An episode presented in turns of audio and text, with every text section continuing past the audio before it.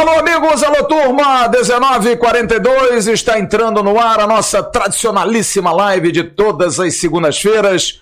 Hoje, 16 de maio de 2022, você também está nos curtindo essa terça-feira, sim, porque o podcast é amanhã. Hoje você está nos ouvindo no nosso podcast, no Avecast, que a gente tem também no Spotify e demais agregadores.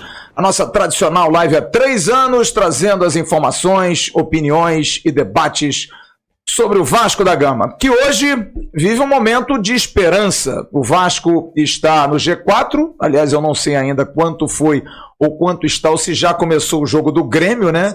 Só às oito, né? Então, pelo menos por enquanto, podemos dizer que o Vasco está no G4 do Campeonato Brasileiro da Série B e joga quinta-feira em Manaus. Manaus já comprando metade dos ingressos, casa cheia na Arena Amazônia para Vasco da Gama e Guarani, Guarani Vasco da Gama na próxima quinta-feira. Mas o jogo de ontem foi um jogo emblemático. O Vasco conseguiu uma vitória difícil, complicada, porque o adversário era difícil.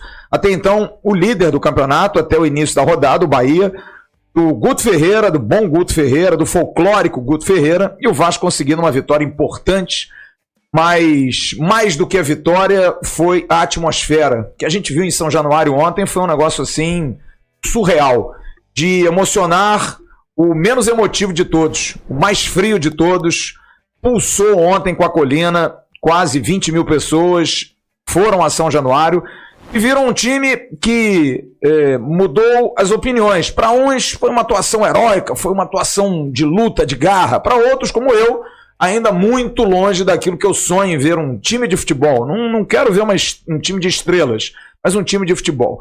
Tinha um jogo ruim do Vasco, mas é isso. Talvez a gente tenha que se acostumar com jogar e vencer na Série B, fazer um jogo de Série B. A gente vai discutir isso aqui. Hoje com gente nova, com novos hoje participando, além do querido Bismarck, teremos a nossa Jéssica Dias debutando no nosso no nossa live de segunda-feira e o convidado que está ao lado dela, nosso JP Escofano, que não é convidado, longe de ser convidado. JP que veio hoje aqui por conta da expressão usada por Vaguinho. Ele é irritantemente jovem. E hoje eu fiz um comentário de manhã no Ave Mais, eh, dando a mão à palmatória a essa geração, Bismarck, querido, Jéssica e João, que com 20 anos, 18 anos, 21, 22, e a gente vai a São Januário hoje, tem ido pouco, mas eu fui ontem, e a gente é parado, enfim, as pessoas param lá para bater um papo, para trocar uma, uma ideia, tirar uma foto, e 90% são jovens. Pessoas que têm uma, pessoas que têm uma, uma idade abaixo de 25. Vamos colocar aí. Eu fico pensando, quando eu olho assim nos olhos, eu penso assim, cara, o que, que faz você ser Vasco, cara? Porque é muito difícil para essa geração é, entender o que é o Vasco mesmo, que eu vi, que o Bismarck jogou, uma das razões está aqui, de jogadores grandes, maravilhosos, um time. João acabou de vir de uma entrevista com um grande Bebeto, um jogador que fez muita gente virar Vasco, e de repente a gente vê essa geração, que é uma geração que viu 2011, né? Aquele time lá da Copa do Brasil. Foi um time como um, né, um sopro que passou. passou, como um trem-bala que passou, a coisa não andou. O time poderia ter ficado mais tempo, mas por conta de um Vasco endividado, acabaram todos saindo. E não mais. Né? Uma geração que viu Valdir Papel, que viu Valdiran, que viu Moraes, né? Jogadores que enfim, não, não deixam uma saudade. E que hoje a gente vê uma geração muito mais ligada no meme disso, de fazer meme da própria desgraça, porque você brinca lá, danos morais. Ah, o Moraes jogou no Vasco. Aí é o Igor lá, que é o Perigo, que foi campeão no Vasco em 2003. Enfim, a torcida do Vasco, os jovens, levam a coisa na esportiva. Só que eu não consigo entender muito isso, porque tem uma hora que irrita. O que você ser sacaneado durante 20 anos, com momentos né, rápidos de alegria, e ir para arquibancada e fazer o que a torcida do Vasco faz e vem fazendo, e ontem, inclusive, o cântico principal foi de uma torcida jovem, que é a GDA, que é a Guerreiros do Almirante, que é uma torcida recente. Eu e Bismarck somos da época da Força Jovem da Tove, da Pequenos Vascaínos, da Tulipas Vascaínas, da Renovascão, da Dulce, da Dulce Rosalina, enfim, a gente é Vasconçalo. Vas, enfim, Vasconçalo, lá da sua terra. E hoje a gente tem a GDA, por conta da, da Força Jovem ter saído das arquibancadas. Então, a gente vê uma torcida como a GDA o, e outras jovens também fazendo a festa que fez. E a gente não entende de onde vem esse amor, como diz a própria música, né? A música diz aqui, eu até anotei, cara. E fiquei cantando a música hoje o dia inteiro, porque eu achei uma uhum. música linda, cara. E diz exatamente isso. Nunca vão entender esse amor. É uma coisa assim tão forte. Eu vi no, no Twitter o nosso Bruno Maia, que foi gerente de marketing do Vasco, falando disso, o nosso Vaguinho falando disso. Eu fiquei olhando as redes sociais, as pessoas querendo entender de onde vem essa força dessa juventude para entender o que é o Vasco. E eu vejo que é muito mais o Vasco é, é, forte de história, de é, daquilo que vocês ouvem, do que aquilo que vocês veem, daquilo que vocês sentem, né? Então, eu trouxe o João hoje aqui para conversar sobre isso. Nós vamos debater sobre isso. Vamos debater também sobre é, é, o jogo de quinta-feira. O Vasco tem desfalques, Nenê, Yuri, esses caras todos fora. A gente vai conversar sobre isso. Mas antes eu quero dar uma faturada. Quero dizer que a gente está aqui em nome da Gigante da Colina, do Jardim Guadalupe, Nova Iguaçu, no Top Shopping e no Aerotal, na Barra da Tijuca, produtos oficiais do Vasco, pelo Instagram das lojas ou presencialmente você tem enorme variedade de produtos. E atenção, também em Manaus, hein? Você está vendo aí imagens da Gigante da Colina, ponto de venda para o jogo de quinta-feira. Um grande abraço ao querido Wallace, arrebentando nas vendas. Você pode comprar esses produtos que você está vendo aí, essa bela camisa da Comissão Técnica do Vasco. Você pode comprar arroba Gigante da Colina Manaus 092 99187 1335 ou pelo site www.paixãovascaína.com.br e aqui no Rio www.barreirafc.com.br. Você compra produtos oficiais, não a pirataria. 19 e 49. Bismarck, é, dá para entender esse amor desse povo, essa, essa juventude que não viu o Vasco que nós vimos? Você viu ainda muito mais do que eu, porque você viveu, você estava lá dentro de campo, você é um dos responsáveis por isso. É, você tem um filho, eu tenho uma filha que ontem foi a São Januário comigo e me repetia toda hora: pai, que legal a gente ter casa, né? A gente tá dentro da nossa casa. É bacana isso, você encontrar um, um, um, porteiro que você conhece, você ser recepcionado pelo cara do, do bar, o cara que já te conhece. Pô, você é filha do Flávio, aquela coisa, sabe? Se sentir como se você estivesse dentro de casa. E, e realmente isso é muito bacana. Você cruza com as pessoas ali nos corredores de São Januário e sempre tem alguém que te cumprimenta, sempre tem alguém que te conhece, sempre tem alguém que fala alguma coisa. Mas eu não consigo entender, juro, porque é uma obra de arte para esses jovens ser Vasco. Qual é a tua explicação? Vamos falar um pouquinho de filosofia? Hoje a gente pode filosofar um pouquinho, né? Qual é a explicação sociológica para esse fenômeno chamado torcida do Vasco? Tudo bem, bicho? Bem, boa noite. Boa noite, João. Boa noite, Jéssica e os que estão no, assistindo agora. É, eu acho que é mais um fenômeno. É, eu vou falar por mim, né?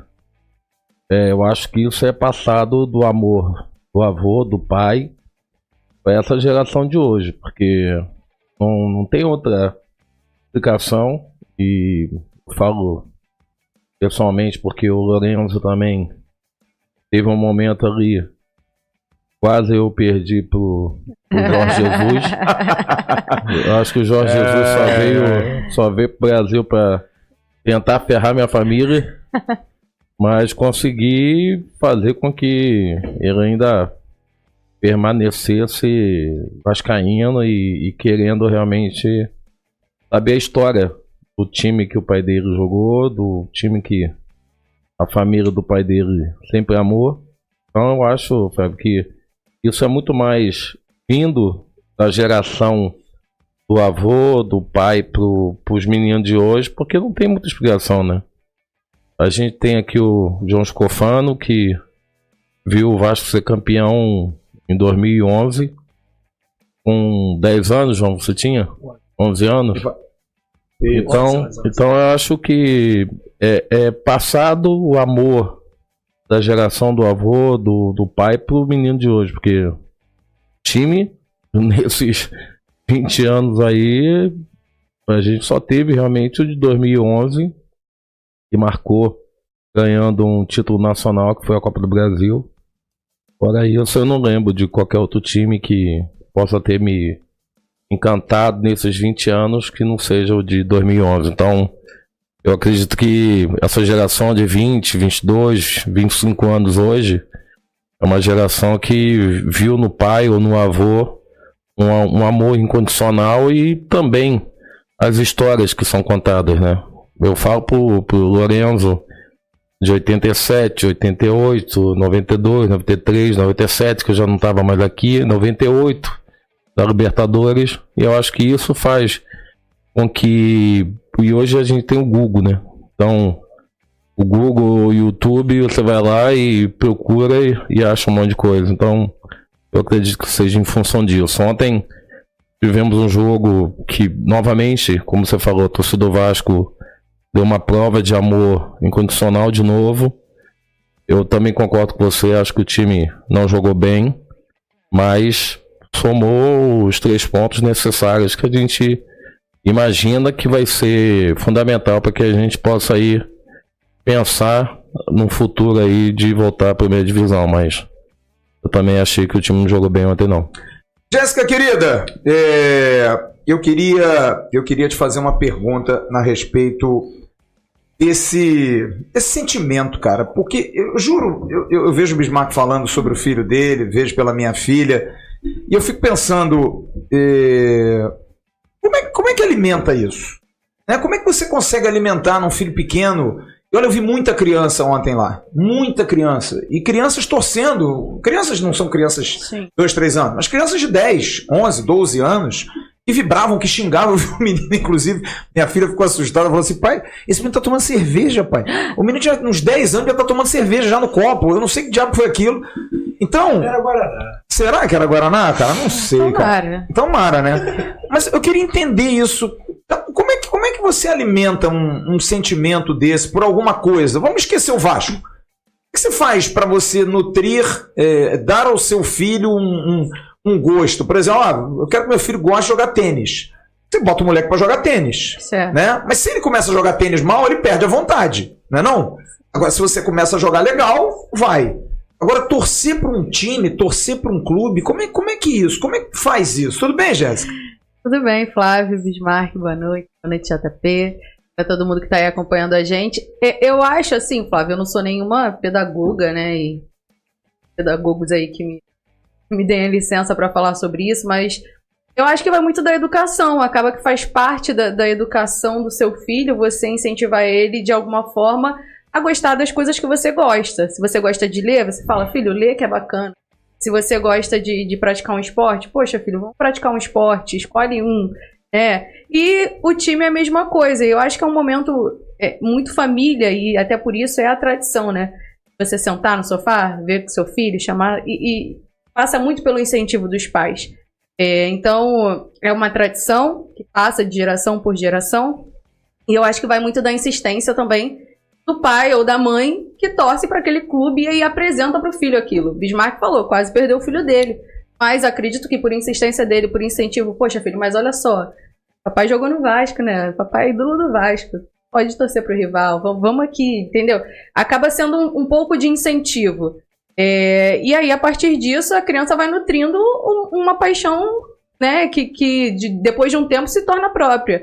Um, uma criança de 7, 10 anos, ele não entende de tática, de técnica, ou que, que o, é, o Figueiredo se comporta melhor do que o Raniel, e o Figueiredo é melhor jogando de uma forma ou de outra. A criança não entende, a maioria das crianças. Apesar que as crianças hoje em dia é tudo monstro, né? Já, já, já sai da barriga mexendo, sabendo ah, rolar o celular. Entende.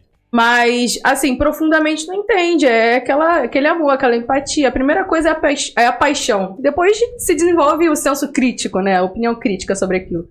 Então, acho que é isso, é tradição mesmo. É uma coisa que une gerações, é aquele apego. Se não é o pai, é o avô, mas meu avô torcia, meu avô levava. Então, é, é uma condição de, de relação afetiva, acredito. E até por isso essa geração, hoje em dia, ainda torce pelo Vasco, ainda lota São Januário. É, você não vai. É muito difícil você torcer. Acontece, acontece muito. Mas teu pai te leva para São Januário desde que você tem dois anos de idade. É bem mais difícil você trocar de time quando chegar aos 12 do que um cara que, que nunca foi, que o pai nunca incentivou, que a mãe nunca levou. Então acho que é isso, assim, é, é a única coisa que dá para explicar realmente. É, tem alguns sentimentos que são próprios do Vascaíno, essa questão da casa, eu acho que é muito importante. De São Januário, sempre se tem um orgulho muito grande de que a gente tem casa e vocês não têm. Aí entra aquela questão da zoação, da rixa. É, são as maravilhas do futebol. E eu acho que quem escolhe o Vasco escolhe por conta disso. É, eu até entendo essa análise de, de, tipo, ah, a gente viu, até por, até por isso os rivais agora, né? A questão da torcida modinha, mas eu até entendo essa análise de que, ah, não tem um time maravilhoso que não viu. Mas pro, pro torcedor que é criança, hoje em dia, ele enche a boca pra ainda falar do Nenê.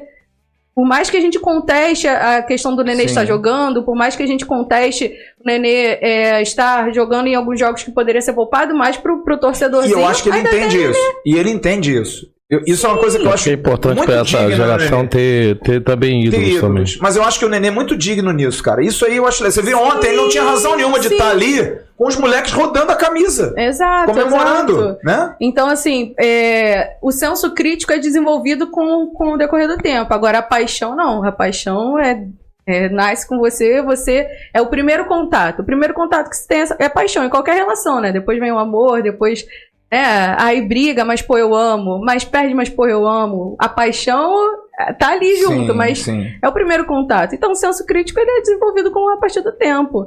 Por isso que ainda tem muito vascaíno, por isso que São Januário ainda lota, por isso que se enche a boca para falar que tem casa. Eu acredito que seja assim. Agora, pedagogos, como eu falei, o pessoal aí da psicólogo, é porque eu vejo, João, eu vejo, por exemplo, a galera que vai a Manaus, a galera que vai ao Sergipe, a galera que vai a Pernambuco, que vai ver o Vasco, é uma análise diferente. É o povo que não tem o dia a dia, que não tem a proximidade Sim. que nós temos, né? Então, eu acho que é um amor é, que você quer ter correspondência. Agora, aqui não, cara. Aqui é um negócio, eu, eu, eu digo assim, é um negócio até meio doentio, cara. Porque a torcida do Vasco, cara, ela toma porrada há 20 anos, velho. É só cacete, é só humilhação. É o outro que é mais rico, é o outro que é mais pobre, é o outro que, que, que é rebaixado, é o outro que não ganha de ninguém, é o outro que fica 3 anos sem ganhar do Flamengo, fica 5 anos sem ganhar do Fluminense, aí perde a chance de ganhar do Botafogo, não sobe, o Botafogo sobe, o Vasco fica. Sabe, coisas assim, surreais. Então lá os caras, cara. Eu ontem fiquei.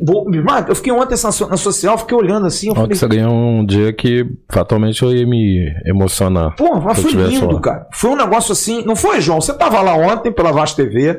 Foi um negócio assim que eu falei, cara, o que que é isso, cara? O que, sabe, é uma coisa que você não tem explicação. Porque você vê aquele povo ali, e como foi no dia da estátua do Roberto. O João tava lá, não tava?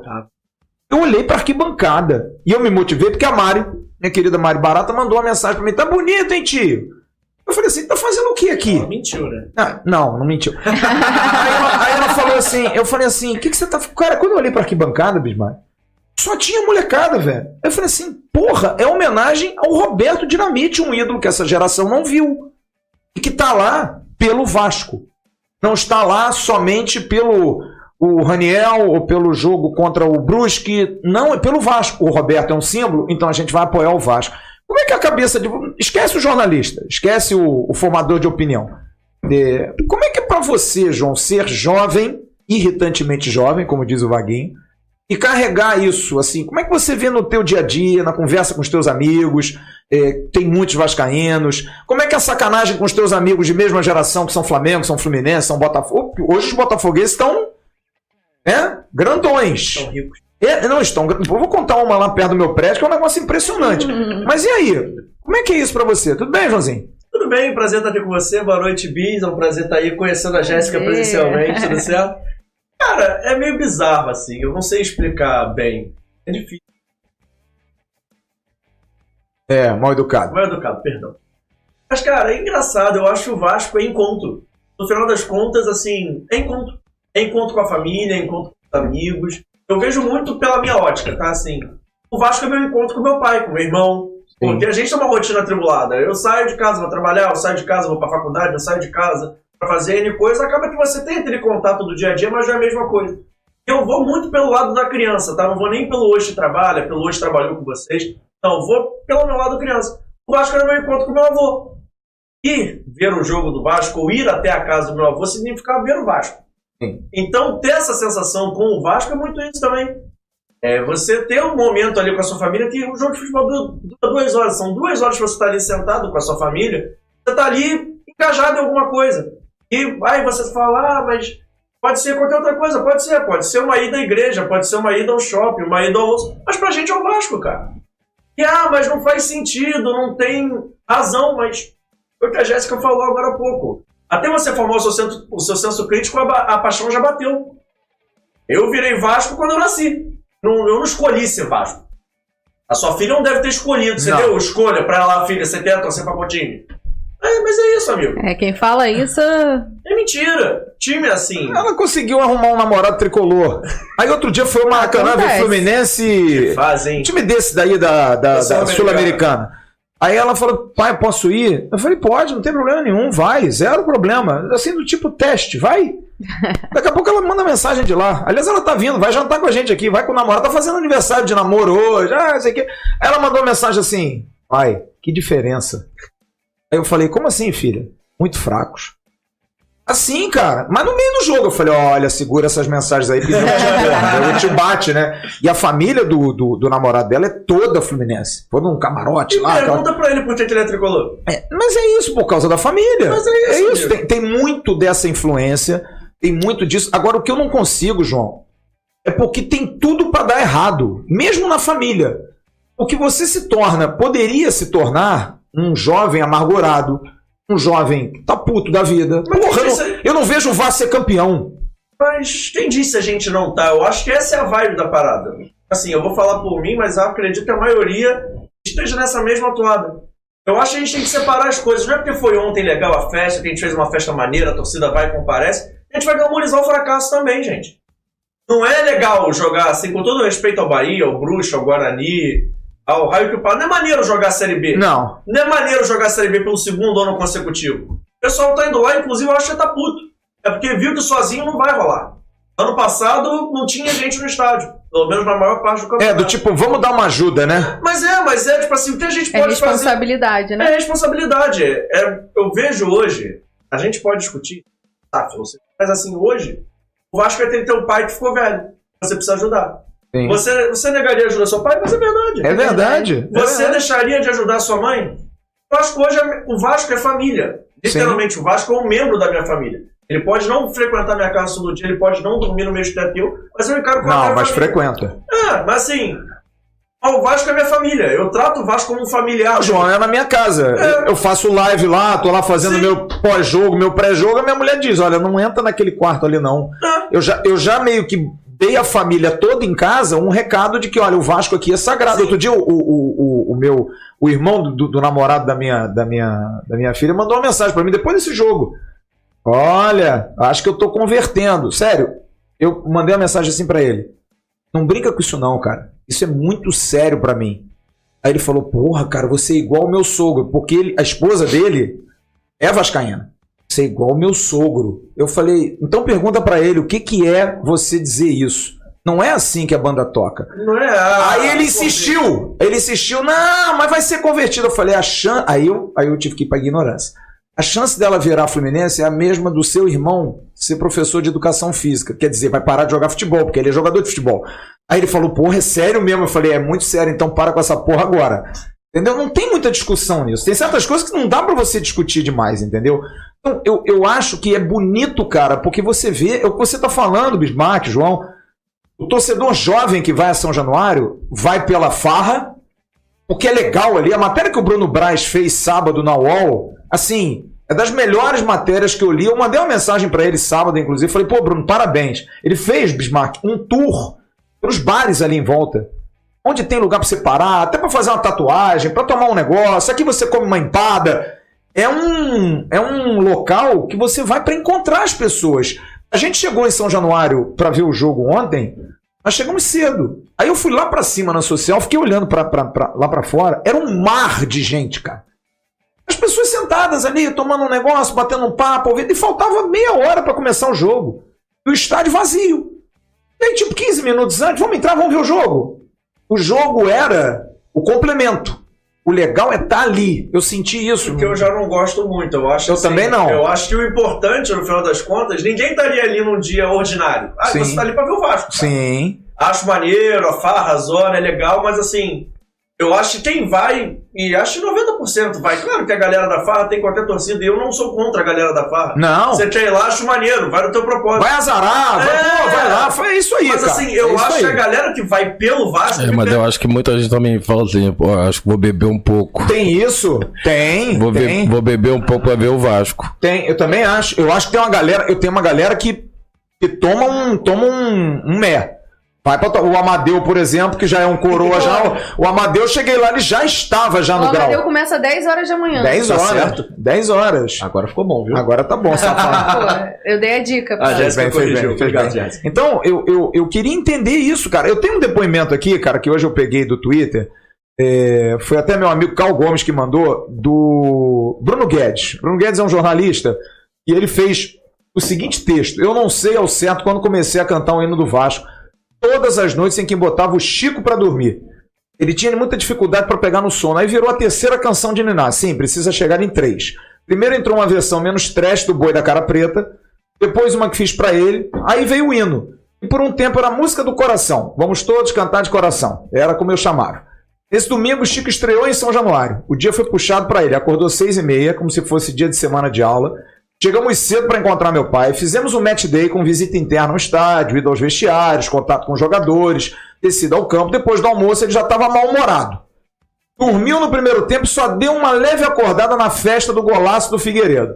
No segundo tempo estava meio descolado, ainda um pouco ambientado com tanto barulho, ficou um pouco confortável. Passei quase 90 minutos com ele, que já está bem grandinho no colo. No apito final, o sistema de som puxa e a torcida entoa o hino, a plenos pulmões. Quando olho para ele, o semblante já tinha mudado. O riso era aberto, enquanto ele cantarolava o hino. Meus olhos encheram de lágrimas, era o gol mais importante nesse dia inesquecível em que o Vasco ganhou no campo e com certeza no coração de um menino de 5 anos. Para você ver, um moleque desse, como é que um moleque desse carrega o Vasco no coração? Vai, vai lembrar disso pro resto da vida, né? Isso é um sentimento. arrepiado. Não, é lindo, cara. Devagar, cara. É lindo isso, né? É um sentimento A primeira puro, vez né? que eu levei o Lourenço, ele também dormiu no primeiro tempo. Foi Vasco Flamengo Deu uma sacudida nele. dormiu e que o Vasco foi campeão. Gol do Gilberto de pênalti. Rapaz, é, 2015, tem tempo isso. Não, 2015, né, não foi Ele dormiu, dormiu o primeiro tempo todinho. Aí no segundo que ele acordou. É, mas, mas é isso, cara. É um, é um sentimento diferente. É o que a Jéssica estava falando. Você também ter a sua casa é muito legal. Porque você vê, ele levou o filho para andar, foi lá na sala de troféus, né? Conheceu o vestiário, já tem um. E eu acho também que acontece. é, os outros clubes que não têm isso. Por exemplo, o Maracanã mudou. O Maracanã da antiga, pro pai tricolor, pro pai flamenguista, pro pai até botafoguense, mudou, cara, porque era um outro astral, né? Maracanã era um negócio diferente, Eu né? lembro do Maracanã antigo. A primeira vez que eu fui, meu pai me levou pra ver a calçada da fama. Aí tinha o pé do Zico, o pé do Dinamite, o pé de todo mundo, assim. Pé de grandes jogadores. Eu perguntava pra ele: quem é esse? Quem é esse? Eu acho que isso faz Falar, falar em pé, tem muito pé hoje lá que não. não era pra estar, não, mas É. tudo bem. É, é, é. Mas, cara, assim, é uma coisa que eu acho que faz falta até pela cultura futebolística. Porque hoje, ah, eu sou jornalista, é legal, mas assim, isso formou muito. Eu acho que a minha geração, a geração tem 20, 20 e poucos, acaba até respeitando, respeitando, entre aspas, um pouco mais os rivais, assim como a sua geração. Acho que a geração do João ainda não pegou o sub-20 na preliminar, né? Peguei. Não, pegou? Chegou a Pegou. pegar? Cheguei. Pô, eu também peguei. Peguei. Isso, isso pra mim, assim, tinha que voltar. Eu, semana passada eu tive a É- oportunidade de entrevistar o Rubinho. é no podcast, inconcebível. Eu, eu cobri ao vivo. Mas pô, É Isso é inconcebível você, você não ter. Sabe por quê, João? Porque o jogador já se acostuma com aquilo. Eu lembro que, pô, no meu sub-20, a gente ficava esperando o profissional chegar. A motivação era outra, porque a gente sabia que o Roberto estava assistindo, que o Antônio Lopes estava assistindo, que o Paulo Anjone estava assistindo. Quando a gente via que os caras estavam lá no banco do Vasco, a motivação era outra. E você já se acostuma também com a vaia. Porque no sub-20, quando você fazia besteira, também era vaiado. Então eu acho que se voltar isso, eu acho que seria fundamental. Ah, Hoje não pode. Aqui estraga o gramado. Por causa da grama. não sei o que, que piriri pororó. Você morreu que você jogou no, no sub-20 depois pro Não, mas eu só jogava em campo ruim, João. mas você campo morreu- já era ruim. Você morreu causa São Januário era ruim, Maracanã era ruim. Você morreu por causa disso? Não. Ah, mas hoje em dia não pode, porque estra- estraga o espetáculo, que eu não sei o que, abismado. paciência pra isso não. Olha aqui, tem 2.500 pessoas aqui acompanhando a gente. Caraca. E o nosso Emerson Rocha, que vai amanhã para Manaus. Alô, Manaus, aguentem. Emerson Rocha e Luiz Amadeu no mesmo avião. Tô preocupado com esse avião amanhã. Pô, o Amadeu vai com ele? Vai, vai no mesmo voo do Vasco. Tinha- estou muito Meu preocupado com Teria uma, uma Beijo, encomenda pra fazer pro Não, já fala logo. Qualquer peixe lá do Rio, manda ele trazer dentro do avião. Aí, aí os caras vão bater Ah, ele, eu né? acho- aí o, ah, ah, aí o acho- Thiago Rodrigues, os caras grandão, pô. Olha aqui, o Emerson Coitado. coloca uma coisa aqui que eu queria perguntar a você, João, que também eu acho que leva muito, eu vejo pela Mari. Porque a Mari eu conheço muito, porque é minha sobrinha. Enfim, é, é filha da melhor amiga da minha mulher e madrinha, minha mulher é madrinha dela. E o Emerson coloca aqui, e a, e a Mari é muito disso. Por incrível que pareça, é, as pessoas não acreditam, mas o, Vasco- o fato do Vasco levantar bandeiras sociais faz a molecada gostar muito do Vasco. É um clube muito politizado né, que defende causas sociais, que bate de frente contra o sistema, que, que, que busca a igualdade, que abraça. Eu vejo, eu outro dia vi uma pessoa fazendo uma crítica, um Vascaíno fazendo uma crítica ao Hugo, goleiro do Flamengo. Até não achei legal, enfim, porque é meio revanchismo. Ah, que bom que ele tá falhando, porque ele naquele ano, porque ele teve aquele problema lá em São Eu Januário, no, no jogo. É, você tava lá, né? Eu e Emerson. Exato, que ele, que ele teria ouvido alguém da social do Vasco. Como foi o Hélio dos Anjos, que eu fiquei muito pé da vida, dizendo no jogo da Ponte Preta que eu ouvi o grito racista. Eu acho que isso é uma coisa muito legal também. Eu acho que o Vasco tem essa aura, tem esse, essa, essa redoma que protege o clube de, de situações que são grotescas. Porque, por exemplo, você vê o Inter ontem contra o Corinthians, e teve aquele caso, ontem não, sábado, o caso do Edenilson. É, eu, eu, eu, acho, eu acho aquilo ali, sabe, me soou um negócio, não pelo Edenilson, pelo, pelo entorno. Porque o lateral direito é português, o, o técnico é português, aí vi um defendendo o outro, os jogadores do Corinthians, os negros principalmente, constrangidos no papo, sabe?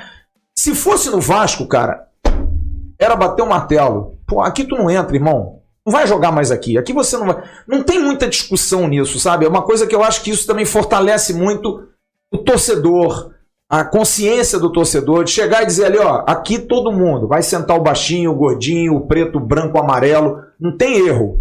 É o senhor, é a senhora, é a criança. O Vasco ele é muito isso, né? Essa questão da família. Isso eu acho que também fortalece, você não acha, não? Cara, eu acho que sim, mas ao mesmo tempo eu acho que não.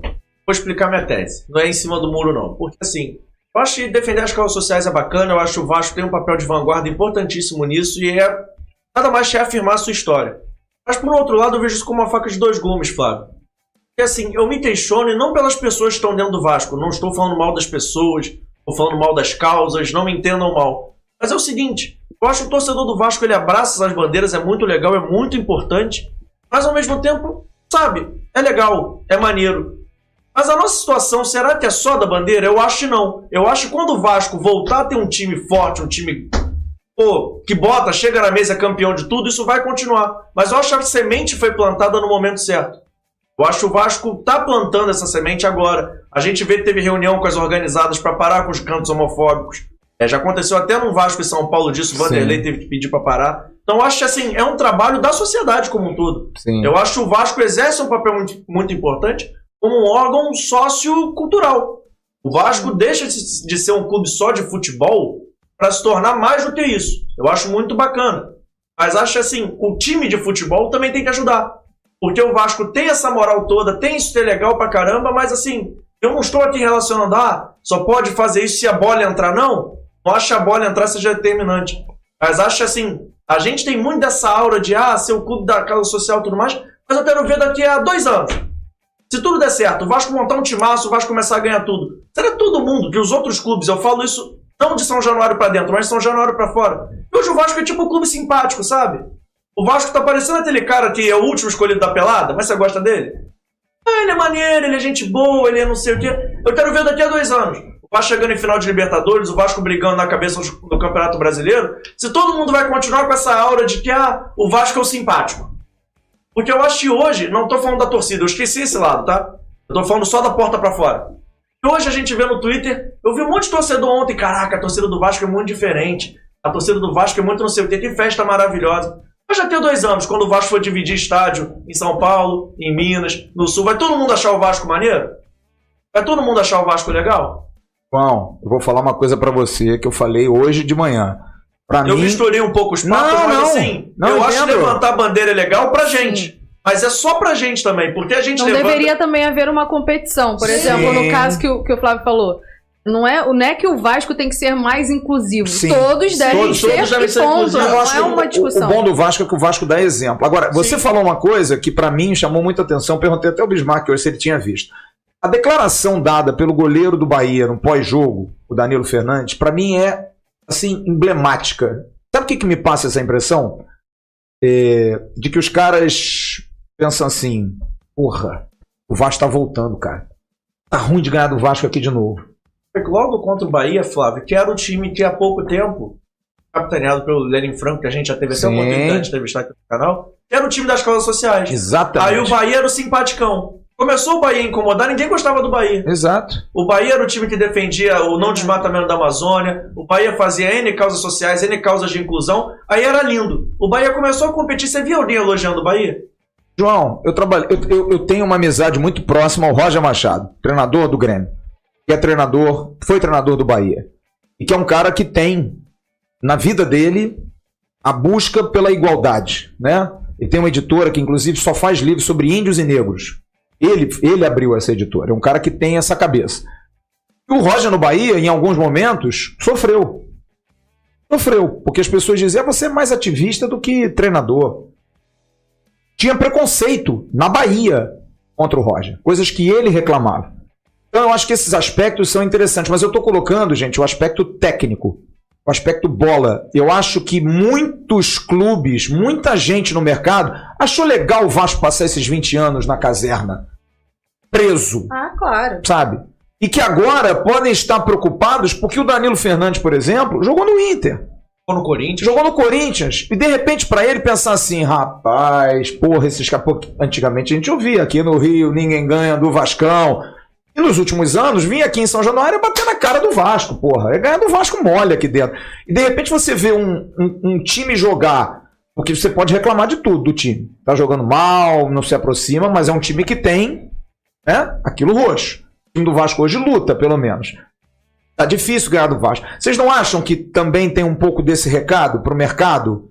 O Vasco tá na sétima rodada, gente. Pode não subir, tá? Mas não passa um pouquinho essa impressão de que o mercado brasileiro, tá o Vasco entrando aí na Libra, junto com os grandes do futebol brasileiro que tem grana. É o Vasco entrando numa SAF com um, um investidor forte. É o John Textor que dá uma entrevista pro Botafogo e fala do Josh Wander. Já estão se conversando. As pessoas já estão olhando o Vasco assim, caraca, esses caras estão voltando. Tá agora sim, imagina quando voltar. Imagina quando eles estiverem, esses caras vão ser marrentos demais. Ah, não eu- não, o, que eu, o que eu achei ontem, quando eu vi a entrevista do goleiro, eu achei que ele ficou meio atordoado, meio assustado com o que ele estava vendo em São Januário. Porque ele, ele falou de uma forma irônica, falando, pô, os caras deram um chute no gol e parece que estão que ganharam o campeonato. E na verdade, assim, a gente não deu um chute, nós demos três. Claro que o Bahia atacou mais, teve mais chance e o Thiago Rodrigues fez duas, pelo menos duas defesas importantes. Mas eu acho que aquele momento ali do final, eu até entendo e compreendo porque, assim, é uma vitória e precisa ser comemorada. É, se foi muito comemorada ou não, é uma comemoração de pelo menos você estar ali diante da tua torcida que é apaixonada pelo time e que incentivou o time a conquistar aqueles três pontos. Então, naquele, naquele momento, eu entendia e fiquei até feliz pela garotada de deles estarem pulando junto, com a camisa rodando, porque eu acho que isso é importante para eles também. En- entenderem o, o sentimento que a torcida do Vasco tem. E não. E, até, até gostei também do Nenê ter participado, porque uma semana antes ele tinha dado uma declaração de que. ah, ah, às vezes o, o jogador mais jovem se sente acuado com o incentivo da torcida. E eu acho que tinha que ser o contrário. O que o Vasco fez em Moriaé, o que o Vasco com certeza vai fazer em Manaus, isso tem que ser motivante para o jogador e não broxante, não de uma forma que o jogador pense, nossa, é, essa torcida quer que a gente ganhe, mas a gente quer que o Vasco ganhe sempre. Há 20 anos que a gente quer. E ver a torcida do Vasco, por isso que eu te falei anteriormente que se eu tivesse ontem lá, porque eu, quanto Vila Nova, quando o Vasco entrou dentro de campo, eu me, eu me emocionei. Até o Cacau que estava do meu lado falou, tá emocionado, né? Eu falei, tô. Porque é, eu sentia muito isso, sabe? Jogos importantes, quando a torcida do Vasco é, é, quando a gente chegava no Maracanã, eu já falei isso, quando batia no ônibus, aquilo, a adrenalina subia na hora. Se tivesse de chuteira, era capaz de descer do ônibus direto pro campo. Porque aquilo é, mexia muito com a gente. E ver o time do Vasco ontem, da forma que ficou depois da vitória, eu acho que tem que ser é, é, motivante essa vitória para eles. Evidente, assim, na minha opinião, o Vasco não voltou a jogar bem, mas pelo menos o Vasco tem demonstrado coisas que anteriormente a gente não estava vendo, que realmente, assim, mais dedicação, mais brilho, mais vontade, coisas que ano passado a gente viu muito pouco e que esse ano, pelo menos se tecnicamente não está formidável, pelo menos está tentando compensar isso correndo. Jéssica e João, quero saber de vocês. O que vocês acham dos chatos e ranzinzas? Os mais velhos, como eu, por exemplo, Bismarck, a gente que acha que o Vasco não está jogando um futebol de grande qualidade, mas a gente ouve o contra-argumento e tem que ficar quieto. Sim. O Vasco está fazendo uma campanha legal. É invicto, são sete jogos sem perder, está no G4 e está ganhando. É, vocês acham que é, é, é, muito é muito é muito leite ou é pouco leite? A gente está azedando demais as coisas? Como é que vocês veem isso? Vocês estão satisfeitos do que vocês, vocês irritantemente jovens, acham que o Vasco realmente precisa melhorar mais? Não, melhorar é evidente que precisa, né? Mas eu acho que, eu até conversei isso aqui em off com vocês, eu acho que o Vasco, ao menos pelo que a gente viu em campo ontem, prometeu que cumpriu no início da temporada. É, a gente, em nenhum momento, é, quando se montava o elenco, ou antes mesmo de começar a Série B, nosso discurso sempre foi: não vamos ter um time de ponta. Não teremos e não veremos jogadores se destacando muito individualmente, tecnicamente. Time de operários, time que vai jogar junto, time que vai jogar na raça, como é a Série B do Campeonato Brasileiro. E eu acho que pela primeira vez a gente viu o Vasco jogando dessa forma. Ah, vitória magra, 1 a 0 três chutes no gol. Mas a gente já esperava que fosse assim. Então, é, eu, eu, acredito que os mais velhos, é, eles levam muito a carga da, da comparação, né? É, querem sempre comparar, poxa, mas eu vi fulano jogar, eu vi Cicano, eu vi, eu vi o Bismarck. Pô, bota ele lá que dá muito não, mais caldo. então, é, é claro que, né, que vem o viés da comparação. Isso aí é o torcedor, isso aí é o coração. Agora, a gente fazendo a nossa análise, o Vasco tem muito a evoluir, óbvio. Óbvio. Principalmente no, no, sentido de campeonato, né? O Vasco precisa evoluir, o Vasco precisa subir, o Vasco precisa de uma ascensão e a partir disso montar um time para ser competitivo na Série A, não na Série B. É, o Vasco que está agora é o que se tem. E, como eu falei, é, prometeu que cumpriu. Eu, eu, vejo assim. Agora, se foi um jogo bonito, se foi um jogo. Não, foi. Primeiro tempo, início de jogo, só deu Bahia. Mas venceu, vitória magra, na garra, na, na vontade, na força. É... Até muita gente falando sobre o Gabriel Peck, né? E a gente já falou aqui várias vezes, inúmeras vezes, sobre o Gabriel Peck. É, no sentido dele ser um jogador de campeonato, de campeonato carioca e no campeonato brasileiro não conseguir nenhum destaque. É, é isso, é isso.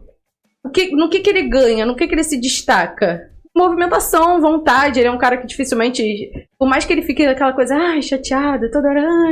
Mas assim, demora a desistir dos lances. E é isso que se tem nesse momento. Esses caras vão ter uma oportunidade no Vasco no ano que vem, quando o Vasco conseguir o acesso para a Série A e aí é, se tornar competitivo na Série A, dificilmente vão ter. Esses caras vão ter uma oportunidade com o Vasco se tornando em Sociedade Anônima do Futebol, montando, montando um time de ponta, não, vão, não vai ter. Por quê? Porque é o time de guerreiros, o time de operários para conseguir o acesso. O que vai acontecer depois? A gente vai descobrir ainda. E se espera, é claro, que as peças sejam melhores. E aí sim, um futebol vistoso. Porque não adianta. Eu, eu até lembro de um pré-jogo. Eu falei para você, ô Flávio. A gente só quer ver o Vasco jogando agrupado. Pô, a gente só quer ver uma jogada. A primeira jogada ensaiada a gente conseguiu ver ontem. Uma roladinha do Nenê e gol do, do. Figueiredo. Foi a primeira jogada ensaiada do Vasco na temporada. Mas não é pouco É pouco. pra cinco meses de trabalho? É É, isso que eu tô reclamando, cara. É isso. Não, é pouco, é pouco. Poderia se ter mais? Poderia, mas assim, O que Tá fizeram invicto, ontem cara. Juninho e Palácio naquele primeiro lance dos dois, o Palácio pra- acertou todos os, não dá, os, pra, os não dá pra repetir umas cinco vezes só aquilo no jogo, não. É porque só fez aquilo no jogo de, de, de Futebol Association, Sim. de jogo junto. O Juninho rolou pro Palácio, o Palácio tocou pro Juninho, fizeram uma tabela, progrediram, o time chegou na área. Tão simples, cara. Eu ontem tava com o Vaguinho, o chato do Vaguinho do meu lado. Eu, tinha uma hora que eu falei pro Vaguinho: Vaguinho, preste atenção, quantas vezes o Vasco toca na bola? Smack não tocava mais de cinco. Se tocava seis, era. Uh! Não, não dá, cara. Um time tocar cinco, seis vezes na bola é muito pouco, cara. é o seu contraponto? Claro, pô. É pouco. Até porque você, você, Você é um não- chato de galocha. Cara, bem. eu sou um chato de galocha, mas eu sou a favor da efetividade. Claro que vai ter um momento do campeonato que a bola não vai entrar. Mas hoje o Vasco desse ano me dá muito menos susto do ano passado. Posso Sim. ser Por sincero? conta da defesa. Mas é isso, cara. Mas eu Defesa é acho melhor. que a gente tá jogando. A gente entender em. Vamos entender em qual partida a gente tá, qual buraco a gente tá, qual momento. A gente tá no campeonato defensivo. Você vê na Série B sobe o melhor ataque? Pode subir. Mas a melhor defesa eu tenho certeza que sobe. Quantos times bons sofrem. Time bom na Série B, time que sofre por gol. Até que você vai ver os jogos da Série B: 2x1, 1x0. Ninguém ganha de 5. Não, ontem alguém deu uma estatística, eu acho que Zé Ricardo da coletivo. foram 44 44 vitórias, Vitórias. 21 por 1x0 por 1 a 0 por um né? gol de É. diferença. Cara, olha isso, assim, metade do metade das vitórias do campeonato foi um gol de diferença. Se o meu time colocar a bola na casinha uma vez eu sair com os três pontos, Mas você concorda que do meio pra Não, frente precisa melhorar? precisa melhorar. Pra ser mais. Ganhar de 2 a 0 ganhar de 2x0 é meu sonho. Porra. Sabe o que é meu sonho? Porque ontem você Não, nosso perguntou- bolão só tem 1x0, 1x1. É, o Mas, placar cara, nosso, mas ninguém quando- dá mais de um. mas Ah, quando o tiver- Emerson às vezes, quando, Quando ele... tiver esse time binário de 1x0, 1x1, 1x0, 1x1. Não, o Jean faz também. De vez em quando ele vem com eu 3x0. Vou, vou ser bem sincero. Vocês, é um perguntaram, vocês perguntaram, você curtiu a festa ontem? Irmão, acabou o jogo, eu tava esgotado. E ontem o Bahia nem ameaçou assim. Assim, de É verdade. porque a gente joga junto, né? Mas eu jogo junto. Na É. cabine, teve um cara que perguntou, nem respondi ele no Twitter, ele perguntou porque eu fico com a mão pro alto na cabine, que eu fico no vidro. Eu boto a minha cara no vidro. Eu, tipo assim, eu pulo, eu soco o vidro, eu soco a parede. No jogo contra o CSL eu tirei meu ombro do lugar, cara. Fiquei com dor no ombro uns dois dias. Eu, eu dei uma porrada na parede, que foi tirar uma bola, eu pulei junto. É assim. É. A gente joga junto. Claro que ofensivamente dá pra melhorar. Mas eu acho que o Vasco tem alguns pontos positivos que me agradam. É um time muito sólido defensivamente. Você vê as grandes chances do Bahia ontem, tirando a do. Como é que é o nome do atacante? Saiu no, no primeiro lance do segundo tempo, que ele saiu cara a cara com o Thiago. Foi. Redende. Hildo? Foi- não, foi o Rildo, não foi, Foi o Rildo? Davó. Davó. Foi o Davó. Davó. Foi a única chance, ele saiu cara a cara e ainda assim saiu Não, foi o. Rezende, Foi o volante. Rezende? Rezende, volante. Eu tô de esquerda e É. o Thiago tirou no canto. Mas você vê assim, foi a única chance de dentro da área que o Bahia teve. O resto do Bahia foi tudo chute Mesmo fora assim, num erro, porque o Gabriel Dias errou um não passe. foi é. assim, numa coisa ocasional. Ninguém vai acertar no. Bismar jogou bola, ninguém acerta no 90 minutos. Não, o Thiago também não fez grande. Não Aliás, não fez- defesa fez nenhuma. defesa, Não, fez defesa. duas defesas que uma quicou. Mas, assim, Não, essa do chute do Rezende, que foi um defesão. Já, já senti mais perigo no Campeonato Brasileiro da Série B. Já teve jogos que eu falei assim: caraca. Não, Thiago mas, João, por isso que eu tô falando que essa, essa vitória tem que ser motivante. Tem que Eu ser a, a- virada de, de, além de jogar bem, ganhar. Eu Porque acho- o que a gente tem visto, assim, ganhou. Pô, mas ainda Mas não assim- foi o que, que o, pelo menos os Janzinhos dos velhos esperavam. Eu só acho o Não, seguinte, não ninguém dá. esperava. A questão é essa. Não dá a pra ser mais é calmo, é que não? Ninguém... Mas, Cara, assim, Mas, cara, a gente tá jogando um campeonato Pô. nervoso, Flávio. não, não tem Esse como, campeonato é briga de foice É, e Bismarck.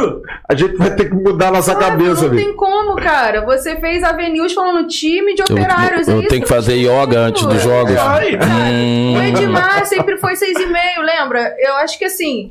É... é o que se esperava, entende? Assim, o que tiver além disso, a gente vai falar, pô, teve um negocinho diferente. Mas é aquele negócio, sabe, do feijão com arroz. Era o que não, não foi aceito, por exemplo, com o Marcelo Cabo, ano passado. Porém, eu acho que o time do Marcelo Cabo sentia muito menos, e era isso que irritava. Era um pouco mais frio, não. não... Mas era um time que não tinha torcida do lado também. Também, Sim, também. exato. Acho que a torcida deu um caldo. E assim, Fundamental. mas a gente- você tá falando isso, ah, de não sei o que, mas cara, eu fui pegar a tabela aqui. Sabe qual a distância do 17 pro quarto?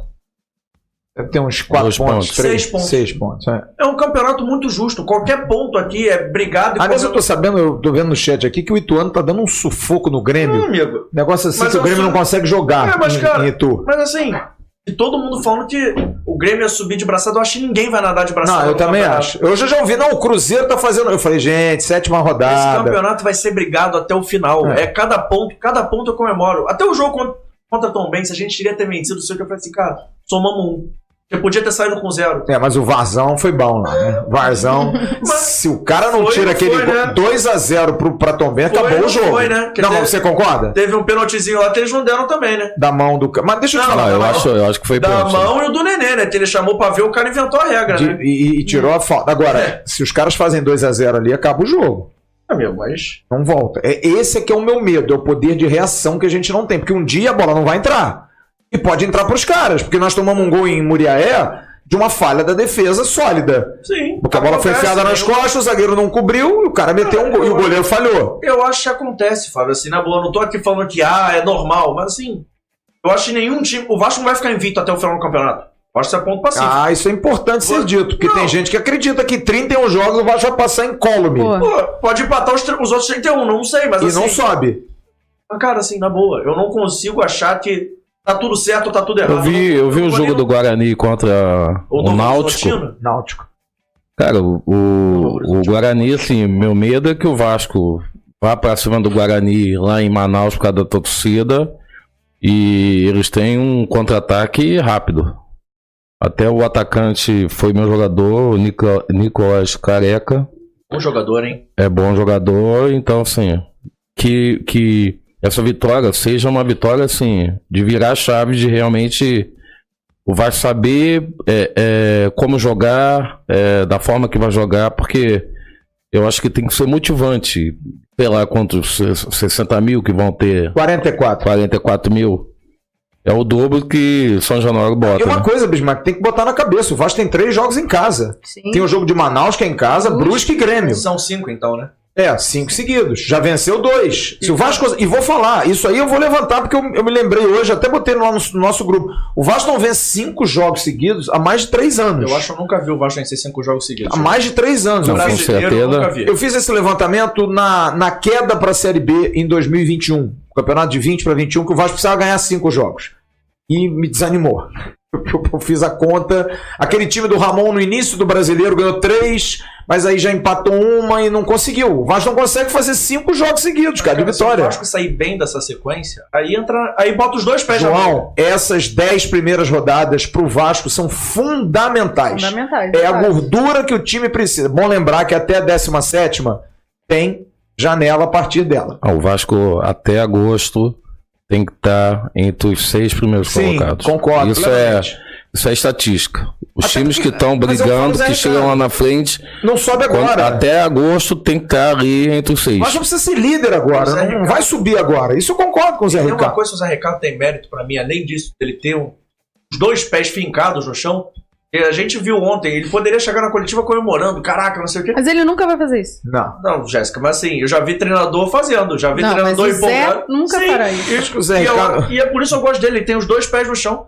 A entrevista contra o CSL, eu vou ouvindo a entrevista quando sai de São Januário, sempre. É meu programa pós, pós saída de São ver a Januário. gente, pô, mas tudo bem. Não, vou, vou ouvindo a coletiva. E quando o CSL explicou claramente, todo mundo queria o Figueiredo, não sei o quê, eu botei o Getúlio que era melhor pro jogo. E ontem? Ontem era jogo do Figueiredo. Eu acho que ele tá manejando bem. E a gente vê nos bastidores, pelo menos, nos bastidores da Vasco TV, que o elenco comprou o barulho dele. E eu acho isso muito Não, importante. com certeza. A gente tá vendo um time que tá correndo, assim, loucamente. É o Bruno Nazário expulso no banco porque o cara deu uma falta contra o Vasco. Ah, mas isso não quer dizer nada. Pra mim quer dizer muita coisa. Concordo com você. Pra eu mim, achei tá todo muito, mundo muito fechado no claro. Também achei. O cara não quer saber se ele vai ficar no Vasco. Jéssica ele criticou o Bruno Nazário. Eu Mas, continuo criticando. Não, eu acho que ele errou. Não, mas eu ele acho errou. que isso foi simbólico.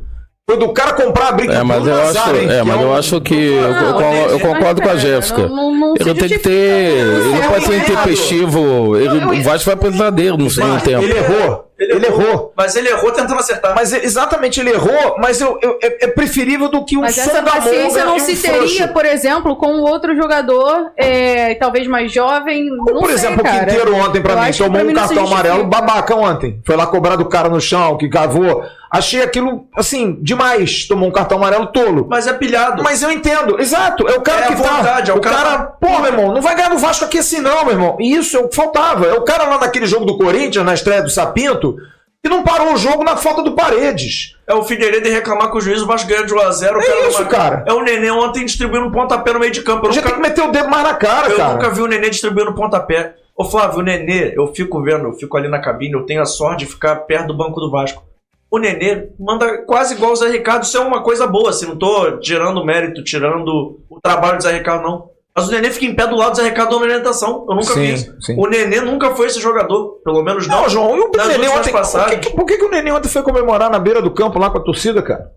Porque todo mundo entende. E eu É acho que isso. a torcida entendeu o propósito: é vamos vencer. Mas foi. A brincadeira é ganhar de um. Mas é o que ele um. fez contra o Vila, eu acho que também somou um pouquinho. Sim. Deu aquela dorzinha de consciência do tipo, pô, eu tô fora da festa, cara. Não Ah, posso fazer Com isso. certeza. Eu né? acho que ele deu uma. deu- o Emerson manda aqui, o Emerson Rocha, A que está sempre do ligado. cara, né? O Vasco ganhou de Madureira e Macaé e ganhou as três do Carioca. Aí eu também acho, aí não, é. é. Tô dizendo na mesma competição. no Na, Campeonato Brasileiro. mesma, não, na mesma É. competição. Campeonato Carioca, fala. É, Campeonato Brasileiro. também Vamos, acho, vamos, vamos também facilitar o. Agora, eu, também acho que o Zé é um cara muito resiliente, admiro muito o Zé no sentido da pessoa dele. Só que, cara, o torcedor vascaíno, o- o- a crítica não quer ouvir mais a expressão soubemos sofrer.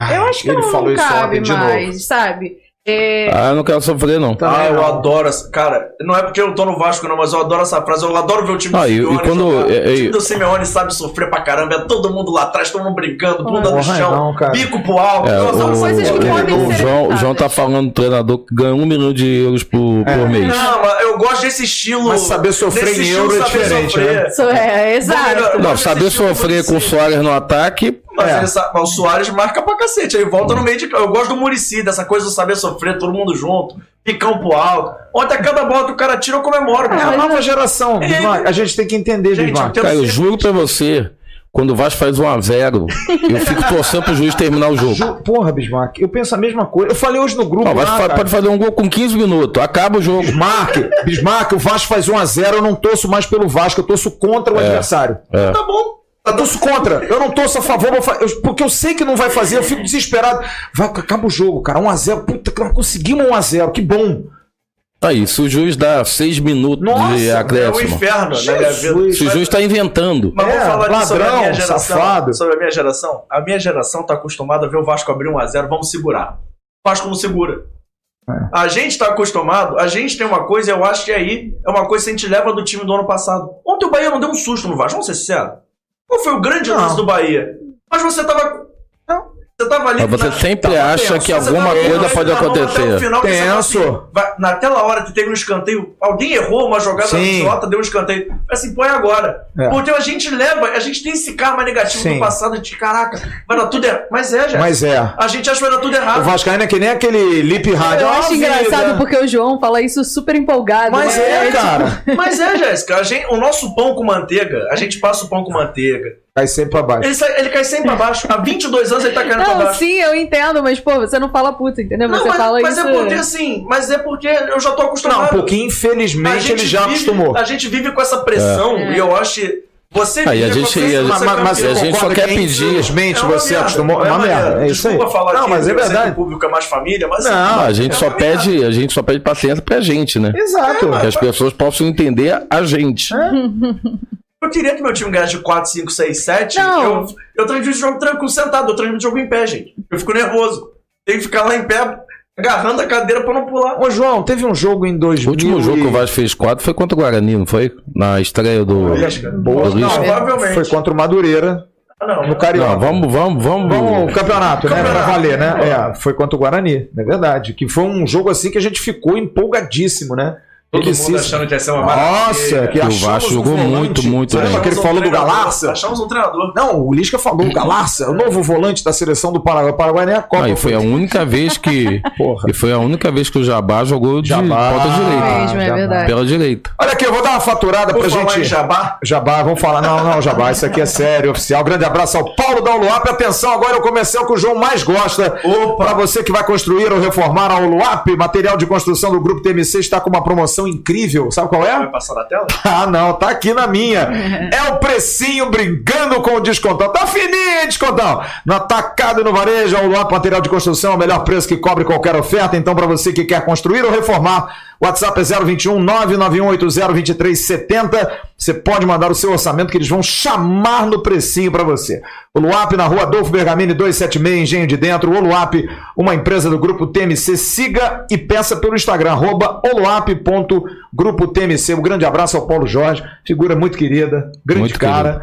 E ele teve lá sexta-feira, lá no. Aliás, um grande abraço ao Marcelão lá do Caxambia, né, cara? Marcelão Pô, do Caxambi. grande, grande figura. Grande, né? grande Vascaíno. Grande figura. Foi bom lá, Tivemos né? boas discussões. Pô, aquilo é. Vou levar o João lá sexta-feira. Pastel, pastelzinho do Caxambi. Vambora, sexta-feira? Tá fechado? Depois aqui? Vamos lá, João? Bora! Sexta-feira? Bora. Então tá fechado. Eu tô aqui, eu trabalho com dados, SofaScore acabou de postar, posso? Ah, pode, Pô, claro. o Vasco agora, com esse início de campeonato de sete jogos, igualou a marca da Série B de 2009, quando o time Opa. nos primeiros sete tinha sofrido só três. É uma comparação só com o ano passado. Ah, O não, Vasco nos primeiros sete sofreu nove. Gols. Nove gols. É. Esse ano sofreu três. Ou seja, a gente viu o, o roteiro do ano passado. Não sei se vocês lembram, mas eu lembro bem. Então, assim, sofrer um terço dos gols que você sofreu em sete rodadas é muito É importante. muito, muito. Ah, mas o goleiro salva. O goleiro trabalha pra isso, gente. O goleiro tá não sei o quê. Assim, o Rocha ele tá salvando, tá fazendo. Aliás, o goleiro do Vasco hoje é a melhor contratação que o Vasco teve? Vocês acham? Não vou falar isso não, porque ano Não, passado né? a gente também falou a É, mesma tá muito coisa. cedo pra dizer? Tá não, muito cedo. não tá muito cedo, não. Tem desde Vasco. Não, já tá, é. já tá Ah, ele, ele foi, foi uma boa contratação, mas É, né? vamos deixar a água Aliás, passar embaixo do rio. deixa eu dar só uma De- vamos explicação. deixar a água passar embaixo da ponte. É do Rio, não vai. Não é, Mas. embaixo do Rio não vai dar. é, é, o, eu ia fazer hoje o sorteio da camisa do Thiago Rodrigues, até avisei a vocês, mas nós não tivemos a liberação por parte do Vasco da vinda do goleiro aqui. Mas segurou, Aí vocês me esperando. chamaram. Eu sou plano B, tudo bem. Não, não, você, você viria de qualquer maneira, porque o Thiago vinha fazer o sorteio da camisa. Mas o Vasco não liberou, o Thiago Rodrigues não conseguiu, é, enfim, a gente não conseguiu negociar isso. A gente não entende, respeita, mas não entende. Eu acho que é um momento importante para o clube, momento de vitória. A gente vai fazer uma promoção com uma camisa, mas está valendo. Já fiz o pedido com uma semana de antecedência, porque o Vasco joga quinta-feira em Manaus e depois joga só na outra semana contra o Brusque. Então, segunda-feira, a gente espera trazer o Thiago Rodrigues aqui para a gente poder fazer o sorteio da camisa oficial do goleiro do Vasco, a quem agradecemos, a seu irmão Benjamin, que foram muito gentis para brindar o torcedor do Vasco. Mas Só a olha, Camila não tem máscara, não? não, ainda não, cara. E não Pô, tem. A máscara do Batman é maneira, hein? Mas eu perguntei ao irmão dele se tinha alguma chance de fazer. Ele falou: ó, cara, não tem ninguém negociando, não. O marketing do Vasco não falou com a gente, não tem nada, não tem nada, absolutamente nada. Seria. O Já Padre, lança o produto, então. o padre Julinho, o Padre Julinho falou que se tiver, vai botar a máscara. Vai, vai botar. O Padre Julinho é uma figuraça, né? E, e o Thiago tem muito isso, né? Ele pode não ser a melhor contratação, não sei, porque tem o Yuri também, enfim. Mas assim, a questão da- da- do carisma, né, cara? Ele é um cara que, que ele fala assim de um jeito que a gente acredita Sabe nas palavras fazer. dele, né? Da emoção. Ele sabe experiente, fazer. é um cara experiente. E a- mas a torcida se identifica com isso, Flávio. A Claro. torcida quer ser o Nenê. convencida. É o né? Nenê. É o Nenê. É o Nenê. O Nenê o é isso. O Nenê faz, faz isso bem, faz o marketing bem, né? É isso, cara. O Nenê sabe fazer. Aliás, eu quero perguntar isso a vocês, porque quinta-feira tem jogo em Manaus, mais de 20 mil ingressos vendidos. E o Vasco não terá Nenê e Yuri, os dois desfalques. E o Gabriel Dias, a princípio, ok. Saiu ontem com uma dor no joelho, mas hoje o departamento médico já, já informando que o jogador tá melhor, tá, tá, tá sem dor, deve viajar. E aí eu quero perguntar a vocês: quem vai? No lugar de Yuri e no lugar de Nenê. Como é que vocês escalariam esse Vasco para pegar o Guarani na quinta-feira? Vou dar aqui um cardápio, tá? Zé Gabriel é uma opção para o lugar do, do Yuri. Andrei recuado, com a entrada do Juninho no meio, para o lugar do Yuri. E para o lugar do Nenê, para o Nazário e Palácios, que a princípio ainda não tem condição plena de jogo. Alguma outra opção? Alguma outra ideia? 4-3-3, 4-4-2. Já Faísca ontem fez uma sugestão de botar Gabriel Peck por dentro. Uma posição que ele gosta de jogar, fazendo ali a função do Nenê. Eu acho até uma boa, mas eu não vejo o Zé Ricardo fazendo arriscar. isso. Não acredito mesmo. É que você vê essa escalação, vão fazer falta Nenê e Yuri, ou você tá curioso para ver um Vasco de repente sem o Nenê? Como é que vai render, Bismarck? Eu botaria o. O Juninho Sim. e. No lugar de quem? Mas no lugar de quem? De Yuri? No lugar recuando do. Andrei? Ou, ou botando o Zé Gabriel como primeiro volante e o Juninho como segundo no lugar do Andrei? Como é que você faria isso? Não, eu iria com, com o Andrei, com o Juninho, Zé Gabriel, botaria o PEC mais centralizado. Figueiredo e O Raniel lá na Figueiredo com o frente. Raniel. na frente. E você, Jéssica? Bom, o Zé eu acho que não faz isso. Eu acho que é bem provável. ou Eu gostaria de ver o, o, o Figueiredo mais enfiado, voltando menos. Mas eu acho que isso daí vai ser difícil. Ó, o Figueiredo. Fazendo outra- o é uma losango ali, discussão. o losango de Gabriel, Juninho, Andrei e, e PEC É. na ponta, e os dois enfiados. É o meu time também. Eu Sem acho- o PEC. Eu acho que o Zé vai optar pelo, pelo Zé Gabriel. Eu acho que, ele não- por mim, eu colocaria o Andrei adequado. Mas eu acho que vai ser Zé Gabriel e Juninho. E você, João? E pro lugar do Nenê, quem é que entra? No lugar do Nenê. É... O Palácio ainda tá. Ah, o Palácio Tem não que vai ser é Vai Palácio é Bruno Nazário? Se for trocar o xixi É, pelo pipi, ser- como o faz Zé Nazário, Vai ser o Ricardo. Nazário que tá descansado. É. Eu acho que ele vai de Zé Gabriel e Bruno Nazário, que eu faria diferente. Você faria outro time. Eu acho que tá na hora da gente abraçar o tripé de volante do Vasco. É Zé Gabriel, Juninho, Andrei, Boa. Bruno Nazário, Figueiredo e Raniel. Boa, é o meu Esse time é meu também. time. É o meu time. É hora- Eu, olha, eu até arriscaria Figueiredo e PEC, até. Até daria, porque eu acho que o Raniel também precisa participar um pouquinho mais do jogo, Mas, aí- sabe? mas aí eu acho que ele participa pouco que a bola não chega. É, mas É ele- muito difícil. Mas ele também Ele não vem, vai né? tirar Ele o não PEC. participa. É, mas eu também acho ele não vai tirar. Mas o meu time joga com esse tripé, esse tripé de Ah, volantes eu também até queria pra ver. quando o Nenê voltar, ou o Palácio entrar, até porque nessa formação, com três pessoas ali mais É o melhor fixas, time. Eu acho que o Palácio consegue até jogar, tem que ter menos obrigação de voltar. Porque o que me deixa mais preocupado quando o Palácio entra em campo não é o que ele vai fazer no ataque. Eu acho que no ataque ele colabora, contribui. O problema é que normalmente a gente tá ali vencendo por 1x0, aquele 1x0 justinho. É a contribuição E é dele. menos um marcando. É, é. E é menos um mesmo, assim, que ele volta menos. Quando joga Palácio e Raniel, o Raniel volta mais pro Palácio. Eu acho assim. É como, mas é como Nenê e Raniel também. Mas, mas, assim, o Nenê ainda. O Nenê tem corrido É, pra tem ajuda. tentado. O Palácio, assim, é menos um marcando, não faz nem sombra em certos momentos. Eu acho que quando o jogo tá ali pegado, eu adoro ele no ataque, ele decide o jogo pra gente. Eu quero ver o Palácio em forma, plena forma pra ele jogar. Eu acho que ele é titular no Vasco mole. Demorando, hein? Bom jogador. Tá demorando, mas não tá também, é difícil. Tem que recuperar a forma de ritmo de jogo. Assim, ficou muito tempo parado. Você não achou ele meio bundudão ainda não? Meio gordinho? É dele também, eu não sei. Eu já vi, eu peguei vídeo antigo dele, ele sempre pareceu ser esse cara mais fortinho também. É. É, mas quando a, bola bate no pé dele, você Exato. vê, Porra. E ele briga, e ele tem uma você vê a coisa. diferença. E eu acho até que ele não consegue ser muito. Nossa, ele mais ser tão mais fino do que isso. Claro que eu acho que ele tem ainda uma coisinha pra perder, não sou nutricionista nem médico. Mas é porque ele usa muito o corpo dele no jogo. Sim. Você vê que toda hora ele vai pro embate físico. A bola no alto ele joga no corpo. Ele vai dividir, ele bota o corpo. Ele tem essa coisa de Porque ele é alto pra caraca também. Ele é muito O alto. Cara, Mas ele é muito pô, forte, Eu ele bato no umbigo do, do palácio. né? Ele gosta de. Assim, você vê toda dividida, ele vai, ele divide. Ele Mas não, é, eu acho que é muito também de sul-americano, né? Ele não tem medo de gosta trom- muito Sabe o de- que, que me não passa a medo de impressão? trombar. Sabe o que me passa a impressão dele, Bismarck? Não é porque ele não- nunca fez. Ele me parece aquele jogador que fez uma cirurgia no joelho e que de tanto fazer musculação para recuperar o tônus muscular, perdeu a mobilidade. Ele às vezes me parece duro, durão, sabe? Ele não é um jogador que tem a malemolência. Ele é meio durão, ele é meio fortão. Agora, o lance que ele faz com o Juninho ontem é de uma beleza. Eu tava na social do lado.